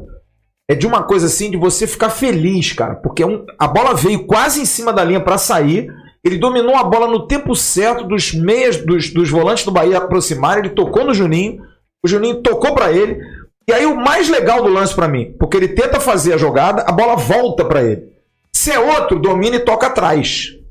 Ou então tenta chutar. Ele dominou e ajeitou o corpo do tipo, deixa eu ver o que, que eu vou fazer agora. Ficou todo mundo esperando. E ele achou o PEC no meio de quatro jogadores do Bahia. Foi. Ele botou o passe, ele não, ele não se livrou da bola. Teve tranquilidade pra jogar. Jogou futebol. É o que eu, Sim. eu peço. Futebol, gente. É só isso, mais nada. Ele é um cara diferente. Agora, 21 anos, né, Bismarck? Tá meio, tá meio, meio relaxadão, né? Pra ficar nessa forma rechonchuda, né? Não tá, não?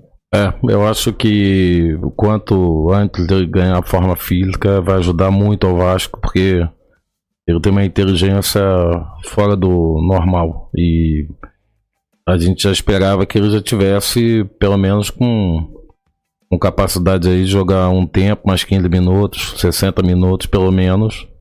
E não é o que a gente tem visto quando ele entra. A gente vê que ele ainda está abafando.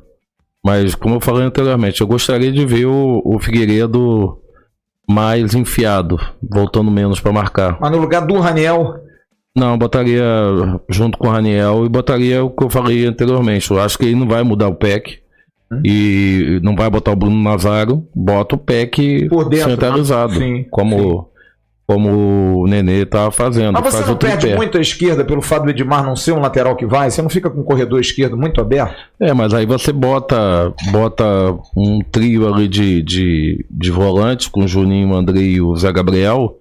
Bota alguém ali pra cair. Juninho, de repente, que tem mais esse corredor, É. né? Tem mais esse corredor. É. Até pra matar a situação dos contra-ataques, né? do- Da equipe Guarani.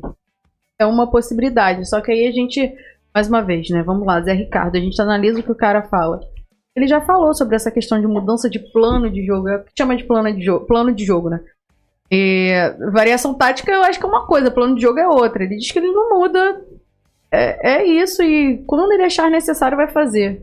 É, não acho que ele Independente arrisque de quem tá muito. jogando do outro lado, acho que o Zé Ricardo dificilmente aí mexe na, É, na forma tática não dele. vai mexer. Mas não mexe por quê? Vocês acham que é insegurança?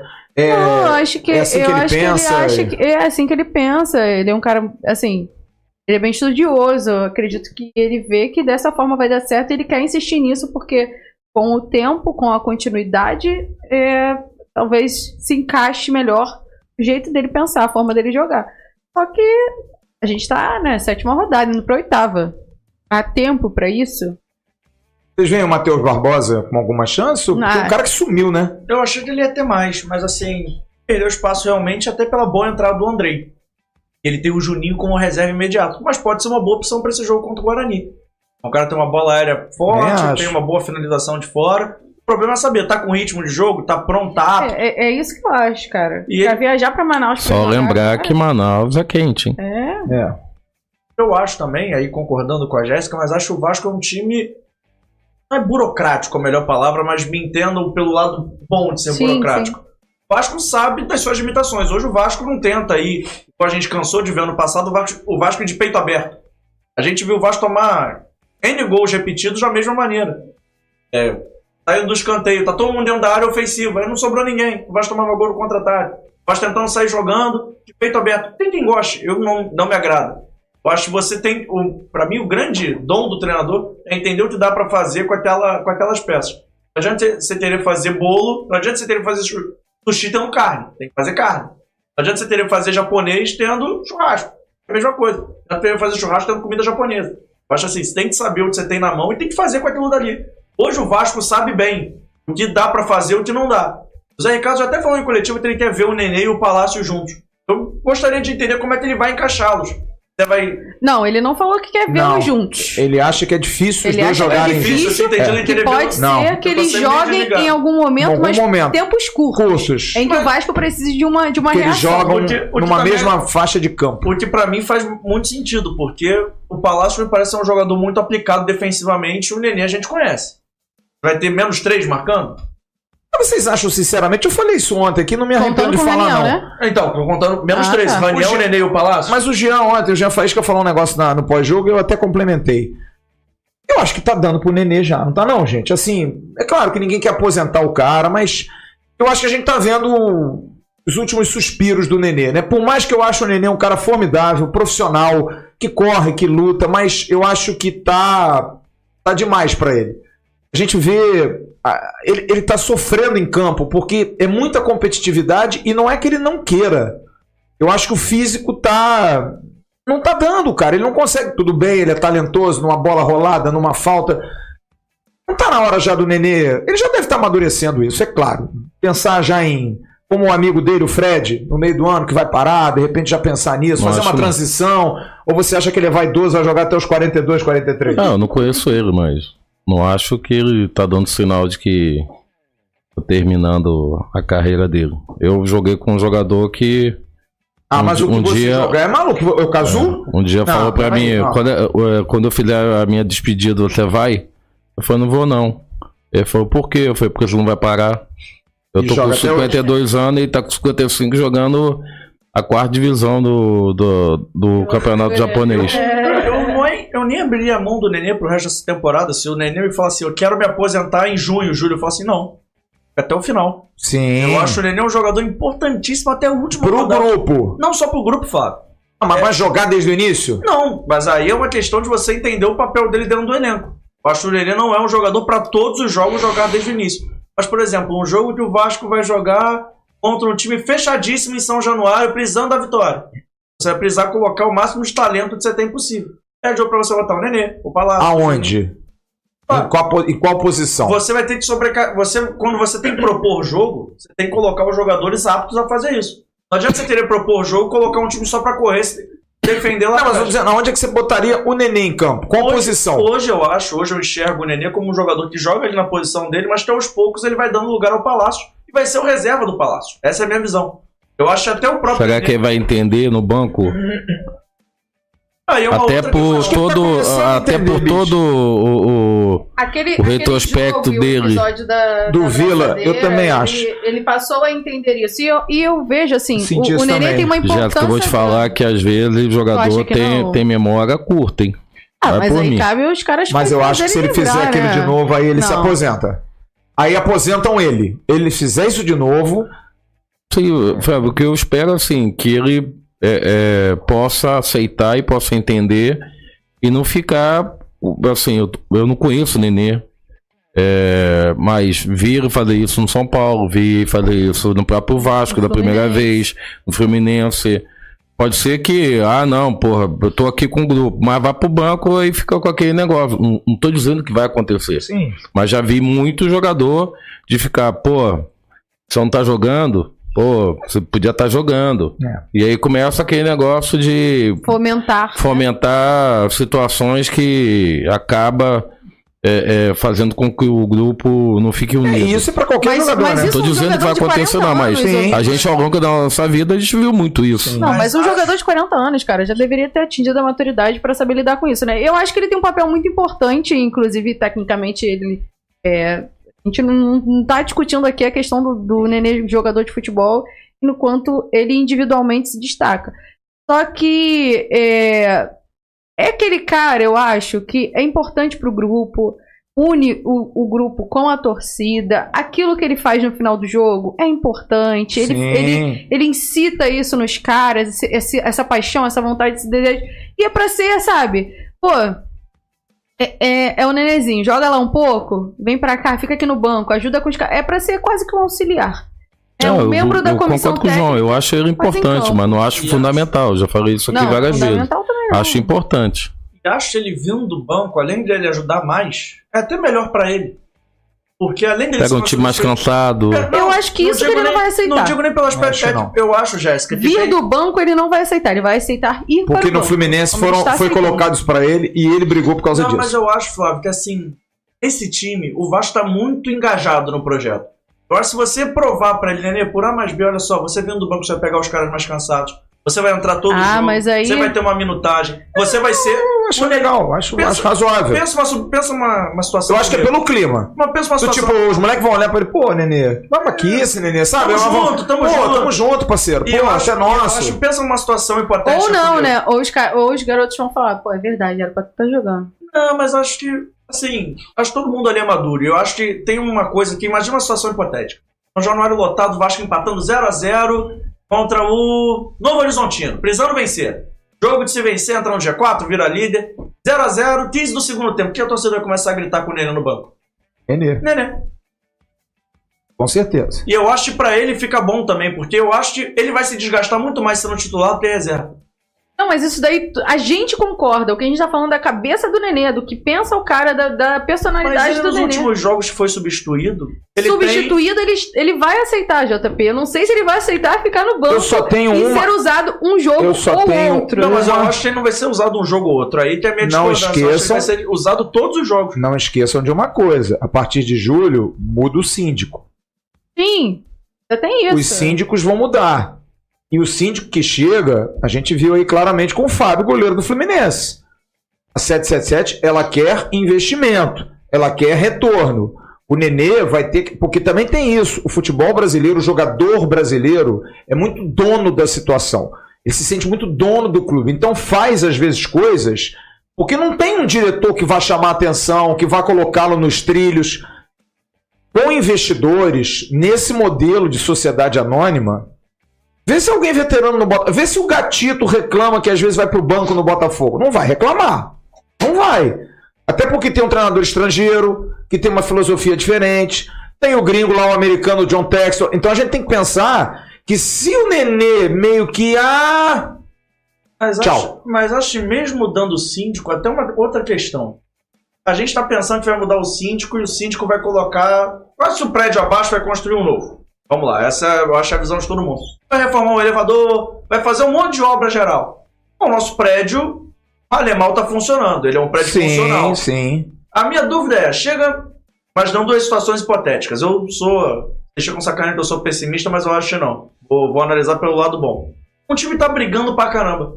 Acho que o síndico vai chegar com o pé na porta, trocando o elevador, mudando o canteiro de lugar, Eu acho que vai. mudando o desenho. Eu acho que não. João, Eu o Botafogo- acho que o vai. Botafogo foi campeão da Série B. foi- bem, mas aí, trocou mas todo aí é mundo. outro, mas aí é outra parada. O Botafogo conseguiu reformar o prédio o campeonato não tinha começado. O prédio não estava em funcionamento, ele não estava aberto. Não, Esse tudo ano bem. o prédio tá aberto e assim, é pro prédio ficar Eu aberto. acho que esse caso seu é perfeito em uma situação. E é E a Brest- torcida do Vasco não vai gostar.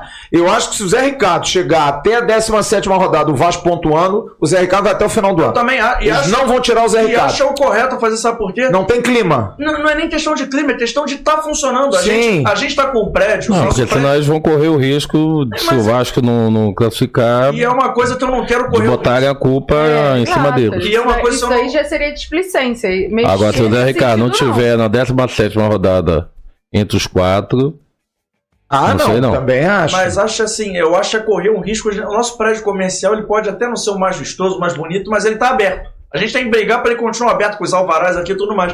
Se a gente quiser mexer muito, trocar muito, eu não sei se é o ideal a fazer numa competição tão difícil, tão justa. Tão justa que eu digo, tão nivelada. Eu acho assim, se tá funcionando, é você reformar, pintar a fachada ali. Não, mas João, eu concordo com você no caso do Zé Ricardo. Eu só tô colocando no caso do jogador. Mas acho que ele vai gerir o grupo O bem. Nenê é um dos 35. Se o Nenê meio que botar um biquinho, ficar chateadinho, não aceitar ficar no banco, não há dúvida nenhuma que é foice. Os caras vão cortar. co- Vou, vou perguntar uma coisa pra vocês. Algum torcedor do Cruzeiro hoje tem saudade do Fábio? Aqueles mesmos que reclamaram quando o Ronaldo mandou o Fábio embora no início do ano? Claro que não. Ninguém tem assim, não, o Fábio tá fazendo uma foto, o Cruzeiro é líder da Série B. Hoje o porque o torcedor é assim, cara. Hoje ele reclama, amanhã ele tá feliz com o resultado. É assim. é assim. Quem faz a gestão é que não pode ser assim. O gestor ele tem que ser razão, ele não pode ser coração. Então eu acho isso. Se o Nenê, que é um dos 35, porque o Zé Ricardo é diferente, o Zé Ricardo é outro treinador. Acho que o Zé Ricardo é resultado. Tá dando resultado, amigo? Vamos lá, vamos contigo. Tá? Agora, se o jogador começar, não, Nenê, ai, porque porra, eu tô no banco, não vou entrar no segundo tempo, fazer biquinho, amigo. Mas eu tenho até a impressão que os próprios jogadores não acharem isso tão bacana pelos que- pelo que a gente tem visto, pelas demonstrações que a gente tem Eu visto. também acho. Todo mundo tá ali engajado na mesma parada, assim. Eu acho que ele vai ser bobão. Vamos num termo assim, Não- mais, não é mais bobão, Caio Eu Ribeiro? acho ele vai ser o, eu acho que ele vai ser o cara que vai ficar de lado. Porque tá todo mundo tão Sim, engajado. vai tão- ficar chato pra ele. Vai ficar um clima tão É. chato, vai, vai ser tipo cara acho. que é o representante da turma. Aí você pede lá, pô, querido, pede pra botar uma cortina na sala. O cara, não, vou fazer, vou fazer. O JP Aí o cara não é faz- ótimo nas. O cara não faz nada. Aí É o cara verdade. vai lá, ele vira pasta diretora, mas não faz nada. Aí ele é expulso de sala, começa a fazer um monte de merda. Você vai achar maneiro? Você vai falar, não, você me representa. É isso. O Nenê hoje, querendo ou não, ele do elenco é o jogador que a torcida mais gosta. É. Mas pra torcida deixar de gostar dele, a torcida pra comprar o barulho dos outros 34 é muito fácil. É os outros, os outros 34 demonstrarem então dentro do projeto. Se todo mundo, hoje, ontem, todo mundo fechou e falou assim: a gente vai subir. Não sei como, não Tá, sei de vamos lá. maneira. Quanto tempo que o Nenê não tá jogando bem? Ah, tem um tempo. Verdade. E Ele a jogou não tá o Fernando- falando porque tá ganhando. Com o Fernando Diniz ano passado, Tá ele fez um ganhando. início bem, mas também acho que ele Ele não. tá ganhando. E mas ganhando as últimas duas Ele tá partidas. ganhando e tem outra coisa. Não tem ninguém hoje no elenco que você fale: caraca, esse daqui vai barrar o Nenê amanhã. Sim. Não, Quinta-feira o. Nenê tá suspenso, pô, o cara vai tomar a vaga do Nenê. Ninguém. Mas posso falar, mas também não tem ninguém preocupado que ele não joga quinta-feira. Nossa, a gente tá sem o Nenê quinta-feira. Tem alguém pensando Mas é assim? porque a gente vê o time do Vasco como uma unidade. Sim. O time do Vasco hoje é um time. Mas você aí- pode não gostar, mas, Mas você é um time. matou. É uma unidade. Por isso que ele não pode ser a estrela de reclamar que vai pro Sim. banco. Ele não querer ser substituído. O porque Nenê ele pode saiu ser contra. até o general, Ele mas saiu. ele não é o tanque de guerra. Ele saiu contra a Tombense e fez biquinho um pouquinho, mas saiu. Até deu um miguezinho que tava sentindo uma dorzinha pra sair. Saiu contra o CSA e saiu ontem. Os três. Eu acho que ele meio que já sentiu que o recado foi dado. E eu perguntei ao Zé Ricardo na coletiva quinta-feira. Falei, Zé, você me prometeu, você falou naquele dia lá, que eu perguntei a você, como é que vai ser o plano com o Nenê? E você disse, antes do campeonato começar, ias fazer um planejamento, o, Zé, o, o, o Nenê ia ser substituído em alguns jogos. Pensa que eu acho que estava nesse dia, né? Sim. Ele falou isso. E era o sexto jogo e ele não tinha trocado o Nenê. E foi claro quando ele disse: o Nenê pode tomar um cartão. Eu acho até que ele não cavou aquele cartão de ontem, não. Achei até que foi um pouco demais. Achou? Você acha que ele cavou? Eu acho. Ele quis dar um bicão pro alto, meio que ficar violento? É, pode até ser. Porque o Zé até falou na coletiva: não, porque o Nenê às vezes tem um entreveiro com o juiz, do tipo, ele vai cavar um cartão amarelo? Ah, o descanso é pra ele. E, e é bom, porque o Vasco joga quinta e depois joga, acho que na outra quinta. Na outra quinta, é. Então tem uma, tem 10 dias pro Nenê dar um refresco, dar uma melhorada, dar uma acalmada. Meu celular já acabou a bateria tem muito tempo. Mas o que, que foi? O Ituano colocou três bolas na trave, dois milagres do goleiro, devia aguentar o jogo. 1x0 Grêmio. 1x0 o Grêmio, na única chance que o Grêmio teve aqui. É, amigo. Eu tô lendo o resumo do GE, a primeira. Mas acabou o jogo? Não, tá no, com dois minutos do primeiro tempo, mas tem VAR, hein? Ah, o Ituano vai. ah, tem VAR? Tem VAR. A favor de quem? A favor- Foi o gol do Grêmio agora, tem um minuto foi o gol Ah, do Grêmio. tá, Tem tá, VAR tá. pra anular o gol. Vamos Vai anular, vai anular o gol. Agora vai anular. Mas, pô, você não tá entendendo. A primeira frase do resumo é: ficou barato para o Grêmio no primeiro tempo. Eu falei assim: que isso? Você ela tem que o Ituano tá massacrando. Olha aqui, são 21 e 8. Eu vou dar a última faturada e a gente vai se despedir. Querido Bismarck, tá doido pra comer aquele steakzinho com batatinha? Hoje você vai. É. É você, né, Bismo? Ele joga tudo pra você, né, Mas ele, é você, ele, na sexta-feira, nós temos aqui no podcast, ele foi, oh, eu quero comer aquela carne. Aí o, o rapaz lá, o, o dono lá do restaurante, falou assim: não, tem um negócio de uma rabada aqui. O Bismarck, hum, hum. Como é que foi, Bismarck? Você se seduziu pela rabada. Não. Aí você. rabada é, é o terceiro prato que eu mais gosto. Bacalhau, feijoada e rabada. E rabada. E depois você sai. Não, e diga de passagem. Fábio nunca tinha comido rabada. Nunca comi rabada na minha Fábio é aquele menino criado comer. por avó, É, não posso- criado por avó, jogando, Não jogando bola de gude no carpete, jogando, jogando é, é, soltando pipa no pipa no ventilador. ventilador. Rabada, e aí tinha um outro prato lá, mocotó. Aí Nunca falei, comeu mocotó. Nunca comi Bicho, mocotó. meu Nunca comeu moela de frango. Não, já comi Meu muito. sonho é Nossa. participar do Big Brother. Já comeu fígado? Adoro fígado de boi. Adoro fígado. De galinha não, não Ah, não, eu gosto, porra. Eu gosto, não tem problema. Agora é o momento culinário aqui. Emerson Rocha me informa. Gol confirmado. Mensageiro do caos. É, vai embora, Emerson Rocha. Restaurante Cervejaria Casa do Fritz em Penedo, num lugar delicioso, um dos pontos com parada obrigatória. Filés, peixes, fondis e cervejas artesanais feitas lá, além dos produtos de Penedo, como o Guaraná de Penedo, tá aqui o Guaraná de Penedo, bem gostoso, e também a laranja de Penedo. Você tem todos esses produtos na na Avenida das Mangueiras, 518 em Penedo, lá em Itatiaia, roteiro gastronômico de Penedo, a Casa do Fritz parada obrigatória de segunda a domingo, a partir de meio-dia, a Casa do Fritz está aberta. São 21 e 10 para a gente encerrar aqui. Dá tempo para que vocês possam se despedir, mandar seus abraços, fazer as suas, as suas saudações finais. Quer mandar um abraço para alguém além do Marcelão do Caxambi? Sexta-feira tamo aí, Marcelão. Que avisar minha mulher, mas vai dar problema. Semana não tem ninguém pra mandar um abraço. Ninguém, não? Você teve ontem com um espanhol ontem, Tive não? com um espanhol chamado Rafael Monfort. E hablou muito? Hablei muito e. Pero, Pero que sim, pero que não. pero não suficiente. Sim. Sim, como não? Ele entendia tudo. Era o que ele dizia. Já conheço há muitos anos e. Por isso. Ah, então o cara fala português. Eu posso falar qualquer coisa que ele faz assim. Só tá entendendo. Ai, ai, ai, ai. Jéssica Dias, obrigado. Hoje você passou um aperto, né? Com essa Nada. chuva aí que caiu no Rio, cara. Um negócio Gente, bravo. bastante. Nossa, tive que dar um. parar o carro, esperar um pouquinho. Prudência, né, Flávio? A É. gente chega atrasado, mas a gente chega. Segundo os amigos do WhatsApp, choveu granito. É, não, aí, porra, deve ter matado Não, alguém, é, né? Com não. certeza. Mas Isso em São estamos aí. Gonçalo tinha muito. Choveu granito. Granito. Prazer estar aqui. É, Olha, Senão, ou senão, ou senão o cara falava assim, pô, Isso aí tá muito Ingrid. Essa é nova, bicho. Em vez de Caraca. ser Ingrid, tá muito Ai. Ingrid. Era que nem minha mãe. Minha mãe que falava assim: você é assessor de empresa. Eu falei, minha mãe, eu não trabalho nos elevadores, não, meu pai. Ah, muito bom. Minha mãezinha, um beijo, querida. Assessor de imprensa é muito bom. Um prazer. Parabéns aí, galera, pelo estúdio. Bacana, legal. Tô aqui E pela o Luquinha, tá melhor? O que, que houve no dente? tá lá. Luquinha tirou dois sisos. Caraca, sabe que base eu de nunca tirei siso, macarrão cara. instantâneo. Flávio, o Flávio Flávio nunca comeu vida, rabada, nunca Flávio, comeu mocotó precisa- e nunca tirou o siso. Mas eu sou um jovem, gente. Jovem não tira siso. Jo- Não, o jovem tira sil sim. Ah, o Lucas tem 28, pô. Não, mas eu não tirei siso. Meus sisos nasceram. Ele tá no completo. dente de leite ainda. Tranquilo, exatamente. Ainda caiu aqui. Outro dia eu fiquei banguelinha aqui na frente.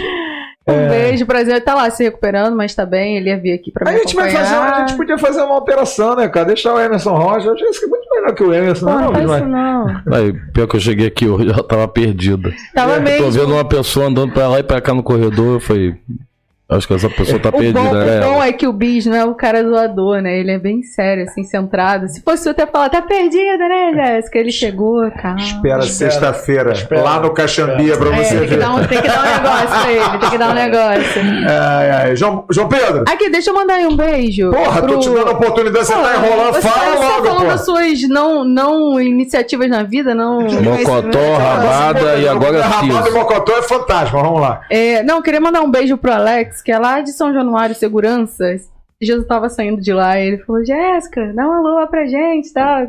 Pô, gente boa demais. Um beijo pra ele. Fico feliz por estar aqui e as pessoas né, terem esse carinho por conta do canal, assim, o alcance que a gente Bacana. tem.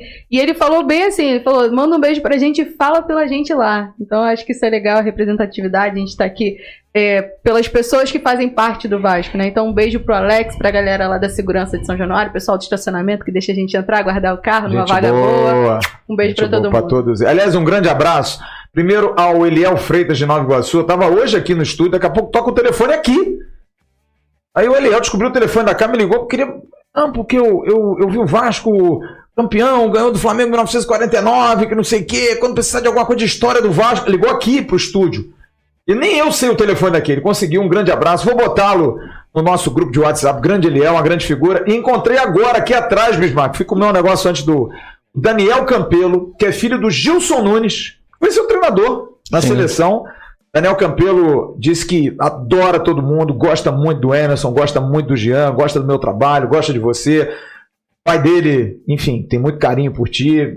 Mandou um grande abraço, um abraço muito. Um grande treinador.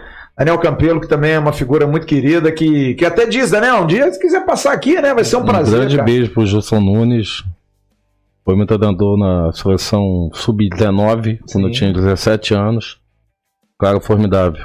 E mandar um abração também, pro, como você falou, pro Marcelo do Caxambia, Isso. que é um cara muito bacana. Que cara grande, legal, né, grande cara? abraço, Marcelão. 220. Aqui, ó, Flávio, só eu Ah. acho importante, a galera tá ainda perguntando aí no chat com relação ao sorteio. Acho que teve gente que chegou depois Sim, que você sim, explicou sim, toda a situação. É que a minha, a minha bateria de celular foi pro espaço aqui, acabou a Só pra bateria. dizer que não foi possível, né? Não, eu vou fazer o sorteio quando o Thiago estiver aqui. Estava tudo fechado para o Thiago estar aqui, o Thiago participar com a gente, mas o Vasco, enfim, norma do clube, não liberou para que o Thiago estivesse aqui.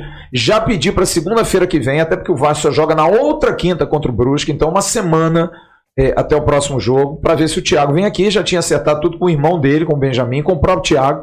Mas a gente tem que respeitar as normas do clube, o clube assim quis. E eu não vou fazer o sorteio da camisa. Trouxe a camisa, a camisa tá comigo aqui, mas eu não vou fazer o sorteio sem que o protagonista esteja aqui. Então, vale para semana que vem, tá? Você pode continuar curtindo as redes sociais do canal, curte lá o nosso canal Avecast, o terceiro canal da plataforma. É, participe, marque o Thiago Rodrigues também lá na rede social dele. Eu não tenho aqui de cabeça, eu tinha anotado. Se você puder ver aí, Jéssica. Acho é arroba Thiago Rodrigues. É, dá uma olhada aí, porque eu fiz esse pedido, o Benjamin me fez esse pedido, eu queria que você pudesse marcar também. Marca as redes sociais. Thiago Rodrigues 73 oficial. Isso, Thiago Rodrigues, é Thiago com TH, né? Thiago com TH. Thiago Rodrigues 73 Rodrigues com S. com S, 73 oficial. Você curte lá é, e vai ser um prazer. Semana que vem, quem estiver aqui vai receber a oportunidade de ganhar uma camisa para todo o Brasil, em qualquer lugar a gente vai mandar. A gente está enviando a camisa. Joãozinho, obrigado, viu, cara? Prazerzão encontrar seu, seu escofanão ontem, Romeu. Ele mandou. Ele mandou tava com a gente ali no. eu- aliás, arrumei um lugar pro seu pai, pra São Januário, pra ver o jogo. Ele falou: rapaz, nunca tinha visto o jogo Atrás aqui, é ótimo. pilastra não, né? Não, mas eu peguei um É lugar certinho pilastra. entre duas pilastras. Aí daqui a pouco houve um convite, porque seu pai é uma estrela, né? Ah, Não, vai ali pra um camarote. Aí ele olhou assim pra mim e falou assim: Eu volto. Eu estava, eu estava os vendo do lugar que eu estava ontem. É mesmo? É porque meu pai com aquela camisa verde fica de É, fácil e seu pai é pequeno também, É, e né? você também, então eu tava vendo ali, eu falei assim... Mas eu ontem tava quietinho. Não, eu estava tímido. Não, tava tímido até o momento em que o Luva de Pedreiro parou na minha frente. O Luva de Pedreiro veio andando assim, minha filha largou o jogo. A foto com o Luva, que não sei o quê. Aí o Luva tava assim na minha frente. O Nenê ia bater um escanteio. Eu fiz assim, irmão, dá licencinha aí que o Nenê vai bater um escanteio. Porra. Aí depois cumprimentei, valeu. O Nenê errou. Eu quero ver o jogo, porra. Sai da minha frente, cacete, porra. Posso mandar abraço? Pode, Na verdade não é abraço, é pedido. Vou fazer meu jabá, né? Fala do fora de jogo via- lá, claro. A gente pode trazer o Luva de Pedreiro aqui, não? Eu gostaria muito. Meu filho ia querer vir. Adoraria, se pudesse. A gente, Receba. a gente pode ver com o Vasco, eu não sei qual é a disponibilidade, não sei. é Porque também tem um negócio lá de uma de um empresário, né? Uma assessoria, que é um negócio que libera só pra. A gente pode tentar. O Flávio daqui a pouco vai estar fazendo TikTok em São Januário. Ele tá muito antenado redes sociais. Não, é porque eu presto atenção também um pouco. Eu sou, eu, é porque eu, eu, e eu tenho um grave problema, Bismarck, que eu falo. Eu não tenho esse negócio comigo, não, porque não sei o que. Pode dizer, cara, eu, eu não, eu não gosto, eu falo, né? Talvez eu seja sincero demais. Mas manda seu abraço aí, fala do fora de jogo que você faz Fora o pod... do jogo. Fora do jogo, porra. Pô, pelo amor de Mas qual é a diferença de ir pra dor? Eu achei dor mais legal. É, É, Em Niterói, em Niterói é a casa de fulano, não é de casa fulano. do Eu fulano. vejo porque o namorado da minha filha é casa de Paulo. Ele é, É de assim. Niterói. Ele é de Niterói. Ah, rapaziada, é o seguinte, eu tô no Fora do Jogo pra Pod- lá, pra lá, achei pra que era lá. Não, pra lá. Então vamos lá, eu tô no Fora do Jogo Podcast, a gente tá no YouTube, no Spotify, no Amazon Music, no Google Podcast. Você pode encontrar a gente lá. Hoje, por exemplo, a gente entrevistou o Bebeto e milagrosamente. Bebetinho. Bebetinho. E milagrosamente O rapaz que eu tenho raiva. processou- Oi? O rapaz que eu tenho raiva. Porque ele não treinava nada e jogava muito.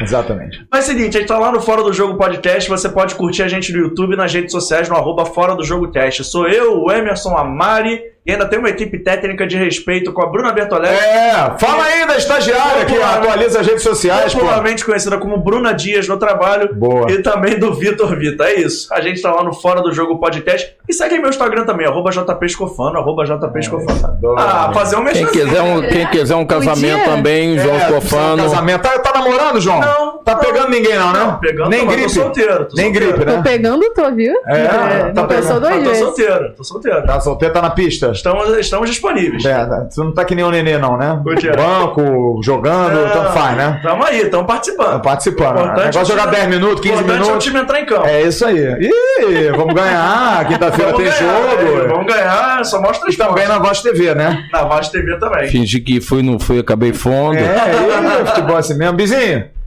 vou te despedir de você porque você vai comer aquela carninha, aquele steakzinho com aquele batata. Eu vou Não levar comer, eu você. vou levar o teu Não hoje. vai nada, pelo amor de Deus. Rapaziada, são 21 e 19 nós estamos falando aqui na Barra da Tijuca dos estúdios da WRV. Grande Rodrigo, que só tem um defeito, é mulambo. Mas tudo bem, a gente boa, o homem que está cuidando de graves e agudos aqui no estúdio. Um grande abraço ao Igor Silva da Carretel também, cuidando de graves e agudos lá na casa dele. O homem cuida de tudo. Hoje não travou, hein, Silva? O negócio tá bom, tá tranquilo. Grande abraço, amanhã de manhã tem o Bom Dia Gigante com Emerson Rocha. Eu estarei no Ave Mais com o meu Acorda Vascaíno.